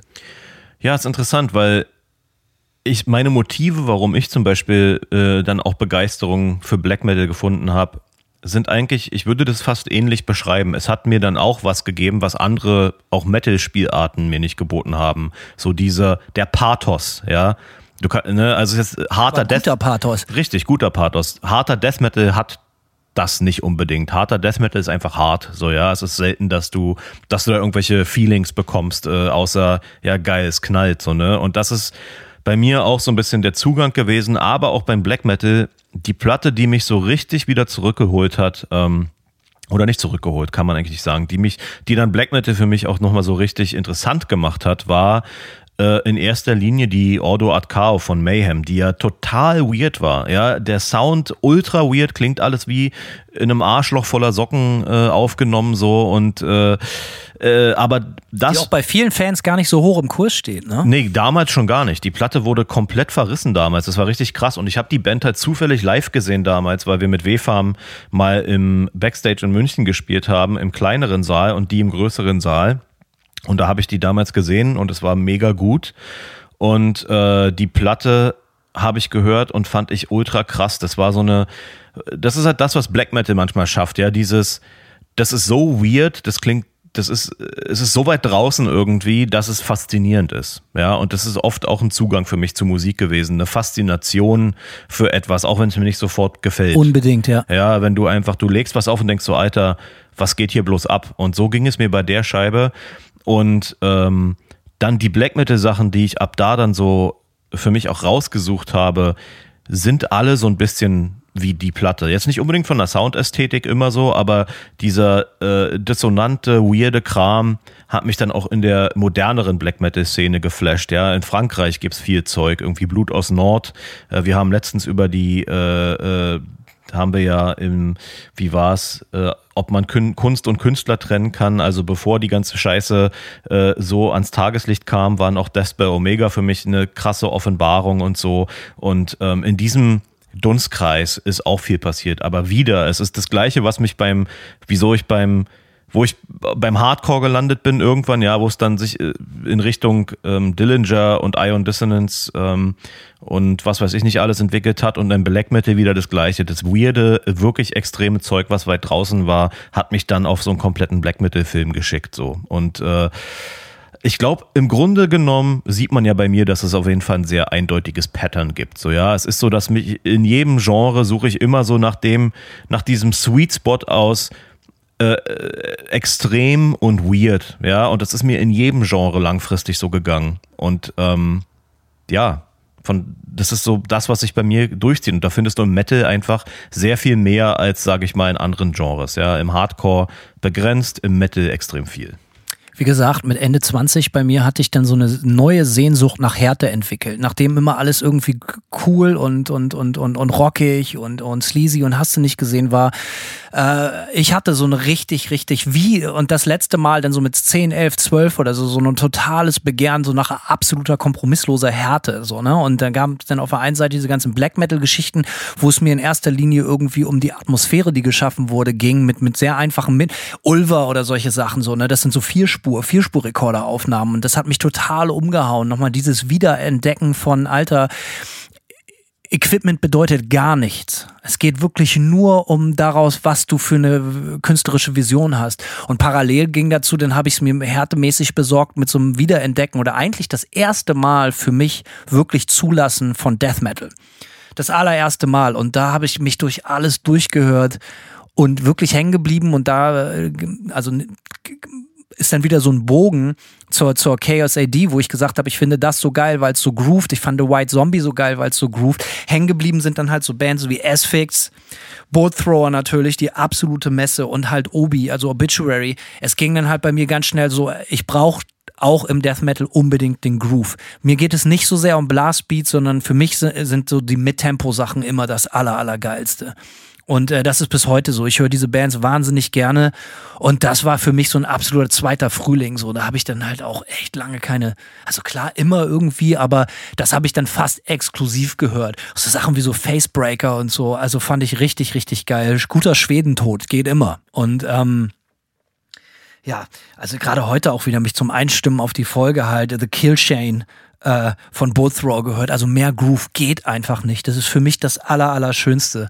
Und ähm, ja, keine Ahnung, so das ist so, es hat für mich auch einfach, glaube ich, das, was ich musikalisch mache, auch wenn ich nach wie vor, glaube ich, nicht der klassische Metaller bin, mein musikalisches Schaffen doch schwer, schwer, schwer beeindruckt. Mindestens genauso sehr wie so frühkindliche Erfahrungen, was so Classic Rock und Rock'n'Roll angetrifft.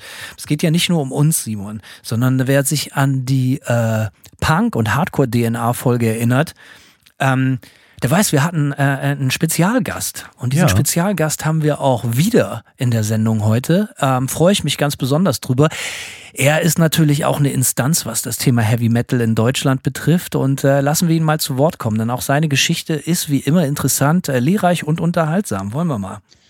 Moin Simon, moin Hanno, sehr geehrter Sponsor und auch ein fröhliches Hallo an die Zuschauer und Zuschauerinnen hier bei Gear of the Dark. Ich bin Ernie und ja, eigentlich wollte ich heute so richtig was im Haushalt hier schaffen, aber dann bimmelte das eiserne Manowar-Telefon und Hanno hat mir wieder eine Frage gestellt. Ja, die bezaubernde Natascha weiß Bescheid. Ich mache jetzt heute gar nichts mehr und habe auch vergessen, was seine Frage gewesen ist. Ja, gut, gut, äh, gutes Timing. Als ich das letzte Mal äh, zugeschaltet worden bin, ging es um meine Sozialisierung in Sachen Punkrock, beziehungsweise ich habe das da ja schon eingegrenzt. Ich habe eigentlich und höre eigentlich auch heute bis heute nur Deutschpunk. Und äh, da ging es um Bands wie Slime, mit denen ich eingestiegen bin, um ähm, Razzia, Chaos Set, Fliehende Stürme, Bosscops und so weiter und so fort. Äh, jetzt weiß ich auch wieder, worum es ging. Um Metal.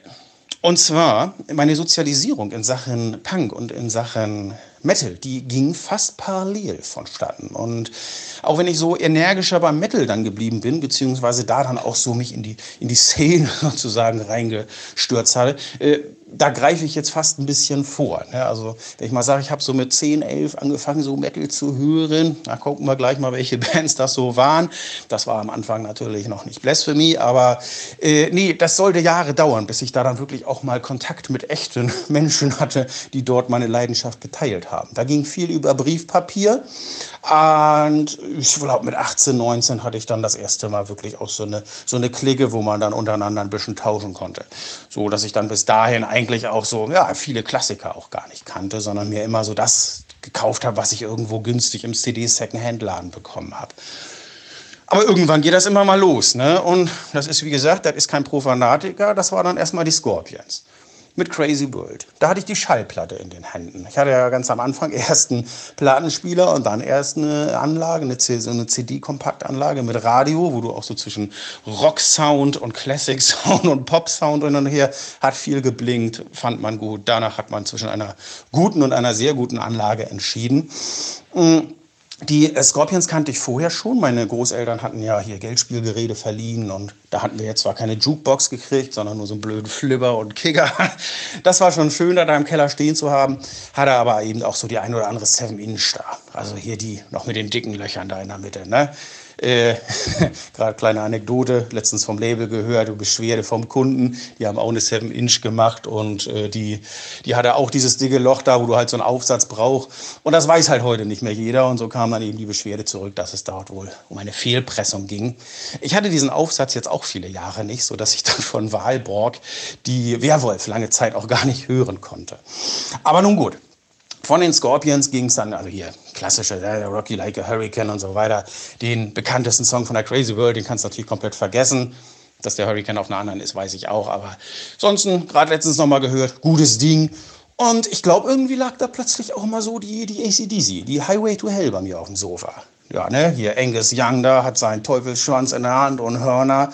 Und in der unzensierten Fassung, wenn man das noch so im Nachhinein dann mal so erfährt, mit dem, mit dem, mit dem Höllenfeuer. Naja, da hat sich für mich auf jeden Fall eines rauskristallisiert. So, nämlich das, was eigentlich für mich schon so auch der Antrieb oder das Spannendste früher war, so bei der Musik des Teufels dass nämlich Metal für mich durchaus etwas war, wo mich äh, vom Thema schon so das Okkulte, das Diabolische, das Satanische interessiert hat. Das war sehr naiv natürlich in Jugendjahren. Und da hat das natürlich, was heißt gereicht? Ich meine, großartiges Derek Riggs Cover auf der The Number of the Beast von Iron Maiden. Als ich die gesehen habe, da hat sich mein Leben komplett verändert. Das habe ich schon so häufig gesagt und es ist auch mittlerweile ein Running Gag. Keine Show mehr hier, ohne dass ich das Album erwähne. Aber es ist ein fantastisches Album und es ist einfach meine, meine Erweckung gewesen. Hast du den, den Eddie dort auf dem Cover, der den Teufel als Marionette hält, überhaupt, dass da ein Teufel drauf ist, dass du da, dass der Teufel dann nochmal so einen kleineren Eddie hat. Das ist jetzt nicht vergleichbar mit den Mojan-Covern, mit den Arschgut-Geschichten und wie auch immer. Aber es war schon mal ein Anfang. Und dann ging das auch alles ganz schön schnell. Und äh, das sind dann Bands gewesen. Ich hatte mir in diesem CD-Second-Hand-Laden, weil so bei dem Großen konnte ich mir das alles nicht leisten, alles gekauft, was ich irgendwie vom Cover attraktiv fand. Warum das dann auch Kings of Metal von Manowar war, weiß ich nicht. Nein, das, vielleicht wollte ich auch immer so aussehen. Hanno hat es geschafft. Aber das sind eben Dinge, da muss man auch eben die Energie für haben. Manowar, Kings of Metal, Blind Guardian, Battalions of Fear, Follow the Blind, das war ja, auch Skid Row. Das ist natürlich jetzt auch kein Heavy Metal in dem Sinne, aber die Slave to the Grind, weiß ich jetzt, fällt mir gerade ein, habe ich viel gehört. Äh, was interessiert einen als Jungen dann eben noch so in der Zeit, in der frühen Zeit, neben Ägypten, ne, hier Power Slave, I Remain, ja auch Piraten. So ist das dann auch Running Wild gewesen. Und total gerne. Pile of Skulls war für mich so auch das einzige Album, was ich so wirklich dann auch kannte. Jolly Roger, Death of Glory und so weiter habe ich später dann kennengelernt. Ja, aber irgendwo, es hat einen immer weiter getrieben. Es musste extremer werden. Und so weiß ich jetzt auch gar nicht, den Death Metal habe ich fast übersprungen. Das weiß ich, nee, nicht übersprungen, sondern mit vier Alben äh, mich dann sofort darüber dann zum Black Metal weiter bewegt. Aber es ist schon so, ich glaube, die Alben habe ich mir mehr oder weniger innerhalb von ein, zwei Wochen gekauft. Carcass Necroticism, Amorphous the Carelianismus, äh, Morbid Angel, Blessed Are the Sick und Obituary The End Complete. Das sind so ja, die, die vier Alben, die ich doch dann immer nenne, wenn ich überlege, wo es da mit mir mit Death Metal losgegangen ist. Die Sachen fand ich super. Ähm, die, äh, die Endcomplete, muss ich sagen, da habe ich lange für gebraucht. Da mochte ich so den, den Einstieg, diesen Growlen, das war natürlich ultra hart so und, und düster. Mm, bei der Morbid Angel ist es echt so, dass ich so diese Instrumentale total gerne mochte, also gar nicht mal selber die Musik, äh, weil ich mit dieser Art von Death Metal lange Zeit noch gehadert habe. Aber bin dann auch äh, sehr schnell zum Black Metal gekommen. Und das waren dann Bands, naja, die klassischen drei, die ich dann äh, immer nenne. Emperor and the Nightside Eclipse, das sind äh, Enslaved mit Frost und die Ölver Bergtat. Die Ölver Bergtat hatte ich als erstes reingeworfen, war ich erstmal ein bisschen irritiert, so wegen dem Klagesang. Hatte ich äh, etwas anderes erwartet, weil das ja gar nicht eben diese extreme Form war heutzutage ist das für mich eins meiner, das ist ein Herzensalbum. Ne? Aber dann kam äh, Emperor and the Nightside Eclipse und das ist einfach ein Eissturm gewesen. Und der Gesang von Ishan, das ist so ultra, ich weiß bis heute gar nicht, wie man das so hinkriegt. Äh, wenn ich jetzt sagen würde, ich hätte mal versucht so zu singen, würde das jeder Beschreibung spotten, weil natürlich ich das, äh, diese Liga dort nie erreicht habe. Aber das waren natürlich auch fantastische Musiker. Ich meine, die haben das Album aufgenommen, da waren sie alle um die 18 oder 17 2010 wahrscheinlich erst, als es geschrieben haben. Und äh, wenn man das Cover sich mal, also wenn man mal umdreht und die vier Kollegen sich da anguckt, die das Album eingespielt haben, als das rauskam, waren drei davon im Knast, glaube ich. Ja, doch. Also Faust ja sowieso. Ich glaube, Summer wegen Oh, das weiß ich jetzt gar nicht mehr. Müsste man noch mal gucken. Ich komme ein bisschen außer Puste hier. Und ich denke auch einfach, äh, reicht das, ne? So, ich lass mal wieder Hanno ran und, äh, und den bezaubernden Simon und dann gesehen hören wir uns ja vielleicht irgendwann demnächst mal wieder. Ne? Habt noch einen schönen, habt eine schöne Folge noch.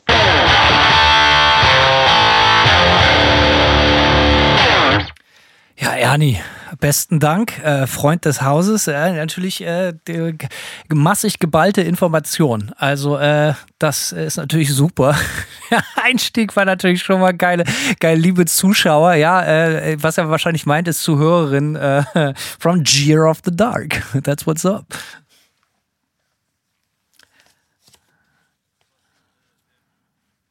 Das, das Beste, also ganz kurz vorweg, das Beste ist auf jeden Fall die Information, die ich hier rausgenommen habe, dass seine Großeltern Geldspielgeräte verliehen haben, professionell. Das ist so ziemlich das Coolste, was ich je gehört habe. Das war mir neu und ja. danke auch für diese Info. Auf jeden Fall. Ah, und, und was mir auch gefällt, das muss ich auch noch sagen, so, ja, wofür interessiert man sich als Junge? Na klar, ganz vorne bei natürlich Ägypten und dann natürlich auch Piraten. das ist, äh, wer kennt es nicht? So, das ist genau die Sache, wo ich schon als junger Mensch Mensch äh, so Metal irgendwie so ein bisschen albern fand. Also ich persönlich. So, er hat ja auch so Blind Guardian erwähnt. So, Ja. das waren so Sachen, das hatten so meine Kumpels, äh, äh, die hatten oder auch so die anderen Typen, äh, die, die so Blind Guardian Pullover und so anhatten. Das waren dann so Typen, die haben dann so Rollenspiele gespielt und solche ganzen Geschichten. Sicherlich alles okay. Überhaupt nicht meine Welt gewesen. War mir alles viel zu albern, aber äh, mit allem Respekt, ich kann natürlich verstehen, warum man das dann doch irgendwie geil findet. Halt einfach falsche Freunde, falsche Kreise. Ne? Ja, auf jeden Fall. Ja, äh, kann ich kann ich so bestätigen. Auch in meinem äh, Freundeskreis aus Metallern, Punker, äh, Punkern und Gruftis. Ähm, diejenigen, die äh, so Sachen wie Blind Guardian gut fanden, haben definitiv auch so Sachen wie das Schwarze Auge gespielt. Die haben sich dann Samstagabend getroffen. Genau, ich wollte es gerade sagen. ne, Samstagabend getroffen und um den Tisch gesessen und ich saß meistens daneben bekifft und hab äh, ja, äh, Löcher in die Luft gestarrt. Absoluter Eklat. Ich kann mich genau erinnern. Ich habe mich mal mit so einem Freundeskreis mit ein paar Kumpels getroffen, die sich dann auch zum, zum, zum, zum Rollenspielabend getroffen Und ich hatte einen BW-Rucksack irgendwie mit sechs Halben dabei. Und die waren so, Alter, wieso bringst du ein Bier mit zum Rollenspiel? Was soll das denn jetzt? Die waren völlig entgeistert. So, ne? Ja, und ich habe mir dann halt auch, ich habe nicht mitgespielt, sondern äh, um es mit unseren Hörern zu sagen, halt auch mir dann einfach einen in die Rüstung reingeknistert. Äh, äh, geknistert. Ja. So, äh, was anderes für mich. Das war eher so mein Wochenendding. Ähm, aber Ernie hat da was Interessantes angesprochen, von wegen Ägypten, Piraten, Blind Guardian und so. Gibt es für dich in Sachen Metal, äh, wenn du dir jetzt so Sachen benennen, die für dich so totaler Upturn sind, so Sachen, die für dich überhaupt nicht funktionieren? Was wäre das? Piratenmetal. Großen Bogen drum machst, ja. ich wollte gerade sagen. Pira Piratenmetal, ja.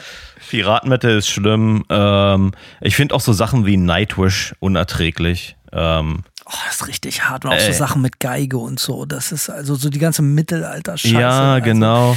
Äh, wenn bitte Dungeon Synth, so, aber doch nicht so Leute in so Faschingskostümen und so ein Mumpitz. Ja, was ich auch richtig schlimm fand, ich habe gestern äh, auch das erste Mal John Folgendes gezeigt. Van Canto. Sagt dir Van Canto was? Der Name, irgendwas klingelt da und es ist nichts Gutes. Nee, es ist nichts Gutes. Van Canto ist äh, eine A cappella Metal in Anführungszeichen Ah. Band und die so, die dann auch so die Gitarren mit so Ringel-Dingel, die sagen dann so Ringel-Dingel, Ringel-Dingel, so als Gitarren. Und ah, hör auf. ich habe das gestern, ich habe gestern mit John über über super geschmacklose Bands gesprochen und dann sind mir Van Canto eingefallen und ich meinte so, ja, hast du von Van Canto schon mal gehört? Und er so, nee. Dann meinte ich so, okay, ich ruiniere jetzt dein Leben und dann äh, habe ich ihm habe ich YouTube angemacht und ihm Van Canto gezeigt und der ist vom Glauben abgefallen.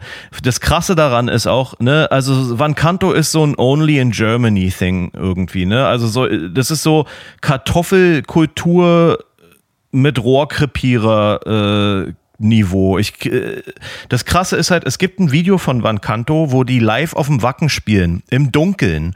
Und 30.000 Leute oder so gucken sich das an und finden das geil. Ja, das ist, da hast du was recht. Das ist ja immer, ich, ich bin kein großer Fan davon, immer so zu sagen, sowas gibt es nur in Deutschland. Das ist so, aber doch so eine Scheiße. Ist, hast du vollkommen recht. Das ist so, dass an so deutschen Mainstream-Metal-Festivals, so, du hast dann halt wirklich die coolsten Sachen da. ja. Und dann kommen dann aber doch so diese Bauernfänger-Scheiße, dass da auch dann immer wieder diese Deutsch-Rock-Bands fürs Wir-Gefühl dazu gebucht werden. Und alle wissen genau, wovon ich rede. Ja. So, ich brauche es gar nicht wieder aufmachen, das fast.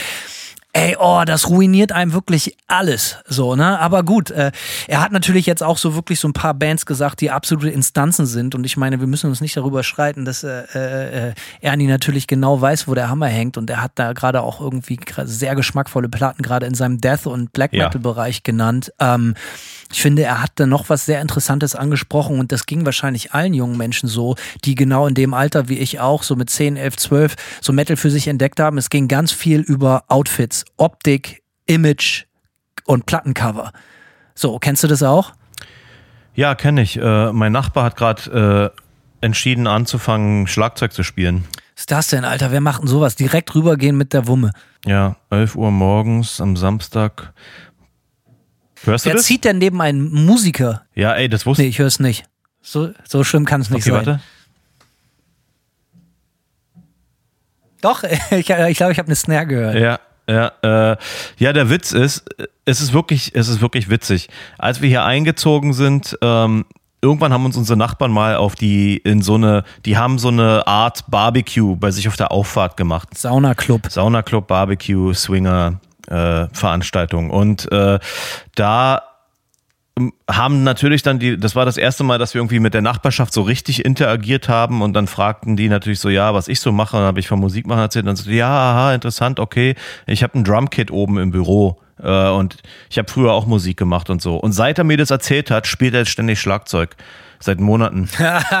Wieder ein Typ, der dir das Camper-Ding Ja. verkauft hat. Der will halt einfach dein Freund sein, Simon. Ja, anscheinend, ja. Er will mit dir befreundet sein, so wie alle. Das ist, du bist einfach zu popular, pop, popular, be- beliebt. Ist halt doof, wenn man einen Podcast aufnehmen will und äh, der Nachbar laut Schlagzeug spielt. Das macht sich nicht so gut.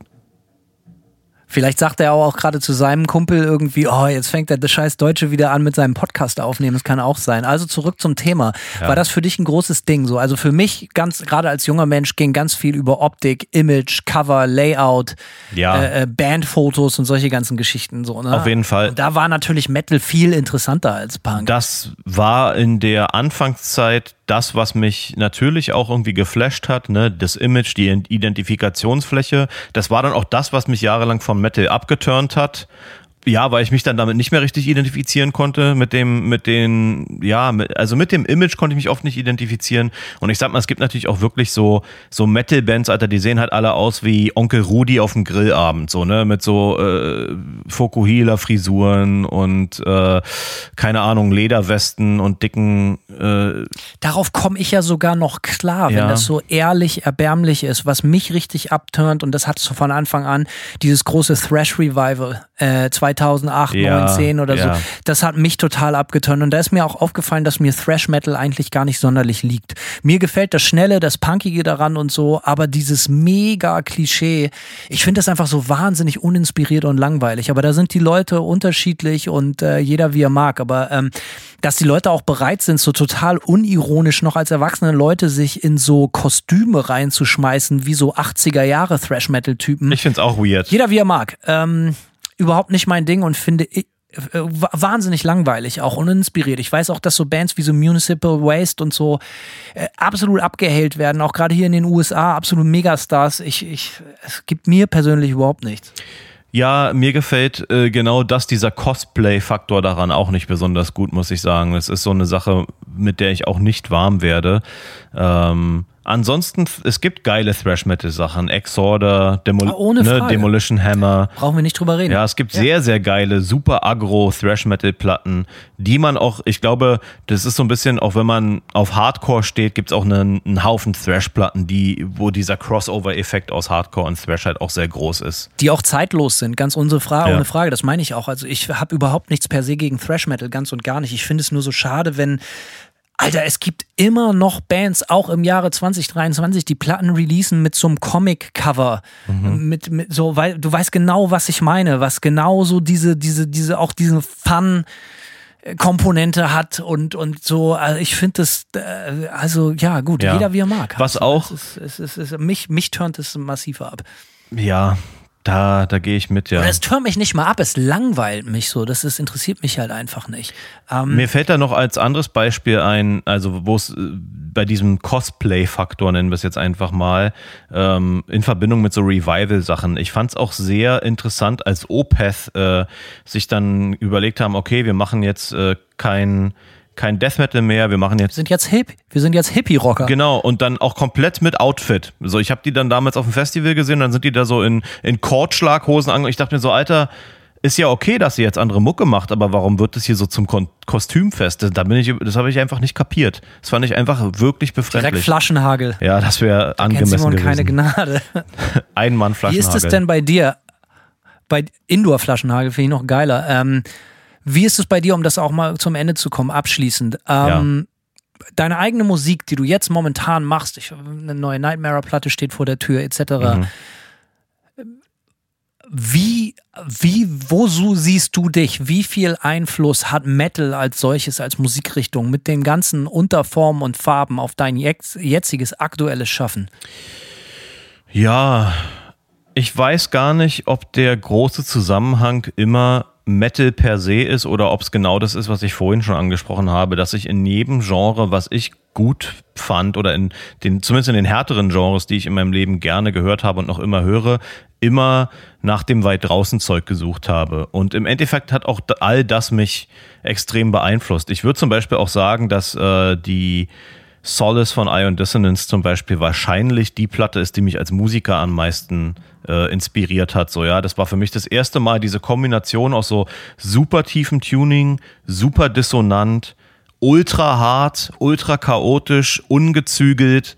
Äh, es klang einfach wie für mich wie eine wie eine Band, die einfach komplett loslässt, ja, und aber sich trotzdem irgendwie unter Kontrolle hat, aber es ist so, so diese, diese, dieser Agro-Faktor und, und dieser, äh, alles so ans absolute Maximum pushen, das hat mich schon irgendwie, das hat mir schon imponiert und, ähm, ich sag mal, es gibt natürlich auch immer, es überschreitet irgendwann auch so eine, so eine Grenze, wo Sachen nur noch neu sind, ja, es gibt auch viele, viele so dissonante Bands, die mir auf den Keks gehen, weil die daraus keine geile Mucke machen. Und ich sag mal auch, auch dissonante Musik muss, für mich irgendwie einen gewissen, entweder einen gewissen Atmo-Faktor haben oder es muss auf dissonante Art und Weise irgendwie auch coole, coole Melodien geben, so, ja. Also das ist halt, das lässt sich ja nicht, für mich lässt sich es nicht komplett trennen. Und es gibt halt auch einfach Bands, die machen so einfach so Anti-Mucke und da bin ich dann halt auch raus so. Aber, ähm, aber so dieser Sweet Spot dazwischen ist das, was mich bei allen härteren Genres, die ich gehört habe, immer am meisten fasziniert hat und was ich immer gesucht habe. Und das ist das, was am Ende des Tages mein größter musikalischer Einfluss ist. Nicht Metal, nicht Hardcore, nicht Grindcore, nicht Death Metal, nicht Black Metal, sondern all das, was ich daraus destillieren konnte, was irgendwie so an den, an der an den Grenzen dieser Genres passiert ist? Gute Antwort auf jeden Fall. Äh, Bei dir? Für mich ist das so ein bisschen, ja, mit Manta. Ich meine, wir reden hier offensichtlich über Manta. Ich habe ja keine anderen Bands. Äh, das ist ziemlich interessant, weil die Gründung mit Mant von Manta auch bestimmt ganz viel mit meinem neuen Entdecken von, von wirklich harter Musik zu tun hatte ähm, dass sich Irin und ich uns zusammengetan hatten und gesagt haben, ey, lass uns mal richtig kloppen. Ich weiß, also, dass das die Musik, die wir machen, das ist ja jetzt auch, ähm, ne? also für uns und insbesondere für mich war das doch äh, im Vergleich zu der Musik, die ich vorher gemacht habe, früher gemacht habe, ein ziemlicher Stilbruch. Es war halt einfach schon so die Lust am Kloppen und, und auch wirklich hart, wirklich einen Abriss auch anzubieten, so, ne? Und äh, was interessant ist aber, dass es da auch wieder alles zurück auf Groove ging. Egal, also worum es dann ging, so ob, um Death Metal, Black Metal, irgendwie was daran wirklich den Einfluss in meine eigene Musik gefunden habe, waren halt einfach so, ja, waren zwei Sachen, Groove und Melodie. Und das waren halt Sachen, die kenne ich aber aus dem Classic Rock genauso wie aus dem Punk Rock, ja. aber halt eben gepaart mit einer andersartigen und neu in meinem Leben neuartigen Härte. Und das ist halt natürlich lustig, weil wir doch schon als Metal-Band wahrgenommen werden. Wir finden in Metal-Magazinen weltweit statt. Ähm, und das ist halt total interessant, weil das so Erinsch noch viel weniger Berührungspunkte mit so richtig, mit diesen ganzen Unterarten von Metal hatte und hat. Ja als ich doch das auch hatte, als Erin, als wir mit Manta angefangen hatte, Erin, der, der, der hat, wusste nicht, was Black Metal ist. Und das meine ich mit allem Respekt. Der ist ein wandelndes Lexikon, was andere Musik angeht. So, aber Blastbeat kann er nicht spielen, war nicht interessant. Double Bass kann er nicht spielen, war nicht interessant. So. Und das hat natürlich Manta dann auch einen eigenen Stil gegeben, weil wir diese ganzen Sachen, die ich oder wir dann irgendwie gut fanden, diese harte Mucke, die ich für mich auch irgendwie neu entdeckt hatte, also die, die war mir natürlich schon bekannt, aber so eine neu aufgeflammte Liebe, die ich dann auch mit meiner eigenen Man Band manifestiert hatte und äh, wollte, wir konnten das halt nicht nachspielen, sondern wir konnten das nur interpretieren. So, ne, weil es war nur eine Gitarre, keine Blastbeats, keine Double Bass, Geschichten und all sowas. Und ich glaube, das hat uns echt gut in die Karten gespielt. Ähm, und wie gesagt, heutzutage werden wir noch immer überall auch als Metalband wahrgenommen und ich finde das gut, weil wir auch ein riesiges Metal-Publikum haben. Das sind extrem, das wirst du bestätigen können, bestätigen können, sehr, sehr treue Leute, eine extrem starke Fanbase und äh, generationsübergreifend. nichts, aber auch gar nichts daran. Ja, unbedingt. Und ich würde nichts und gar nichts daran ändern. Also ich bin sehr, sehr glücklich, wo ich mich musikalisch bewege mit meiner Band, sowohl soundlich, aber halt auch in welchem Fankosmos. Also und dementsprechend äh, bedeutet mir Metal sehr, sehr viel. Ähm, auch ohne, dass ich groß mit Kutte und langen Haaren rumrenne. Aber so Metal hat, glaube ich, ganz, ganz, ganz, ganz massiven Einfluss in meinem Leben gehabt. Und ich glaube, das hat auch noch nicht aufgehört. Ich bin, äh, ich glaube, ich bin im Metal auch aufgeschlossener, neue Sachen zu entdecken, gerade im Black Metal Bereich, Death Metal Bereich und so, als ich es so im Punkrock-Bereich bin. Ich, beim Punkrock habe ich sehr oft das Gefühl, Alter, ich kann nicht mehr, ich brauche es nicht, ich bin schwerstens gelangweilt. Bin ich im Metal auch oft, aber wenn Überraschung, dann eher im Metal als im Punk, bei mir persönlich. Ja, kann ich auch so unterschreiben, ja. Es ist auf jeden Fall Metal hat so viele Subgenres äh, und Spielarten, dass es relativ, es ist einfacher, was Spezielles oder in Anführungszeichen Neues oder Freshes zu finden als im Hardcore und Punk so. Also das, äh, das ist auch wahrscheinlich einer der Gründe, warum ich langfristig, ich höre noch immer gerne Hardcore und Punk so, aber neue Hardcore und Punk-Bands ist immer sehr, sehr, sehr wenig, was mich irgendwie flasht so, weil äh, es so ein e e ewiger Zyklus ist. Ich meine, klar, du hast Neo-Thrash angesprochen, ja, dieses äh, Thrash-Revival und du hast es im Metal auch ganz krass, ja, das habe ich ja schon tausendmal erzählt. Ja, Aber nichtsdestotrotz, die Möglichkeit, neuen, freshen Scheiß zu finden, der so ein bisschen so die, die Grenzen pusht, ist im Metal etwas einfacher als im Hardcore und Punk oder äh, äh, in anderen Genres. Ja, also das muss, das ist auf jeden Fall der Fall. Und deswegen finde ich da auch heutzutage oft mehr Bands als, als in anderen Szenen, die noch, die noch mal irgendwas Cooles, Freshes machen, was mich nochmal begeistert. Simon, danke für deine Zeit. In diesem Sinne, Uh, wieder viel gelernt, Bock gekriegt, ein uh, paar Platten. Ich gehe jetzt nach unten und da machen wir, glaube ich, das erste Bier des Tages auf. Und ich glaube, ich mache mal einen richtigen Klassiker. Und ich glaube, ich werde mir eine Cannibal Corpse Platte auflegen. Mach das. Ich habe, ähm, ich lege gleich nochmal, wie so oft in den letzten Tagen, die Meat Hook Seed Platte auf, die ich vorhin empfohlen habe, Embedded. Schick mir da noch bitte einen Link, das muss ich mir auch anhören. So, Mache ich äh, auf jeden Fall. Will, schick mir der, würde mich freuen. Ja. Ähm, ja, Simon, Haust rein. Äh, schönen Rest Samstag wünsche ich und allen Zuhörern und Zuhörerinnen natürlich auch. Äh, schön, dass alle dabei gewesen sind. Danke an Ernie an dieser Stelle. Ja. Danke an Simon, danke an mich und danke an euch. Okay, ciao. Tschüss.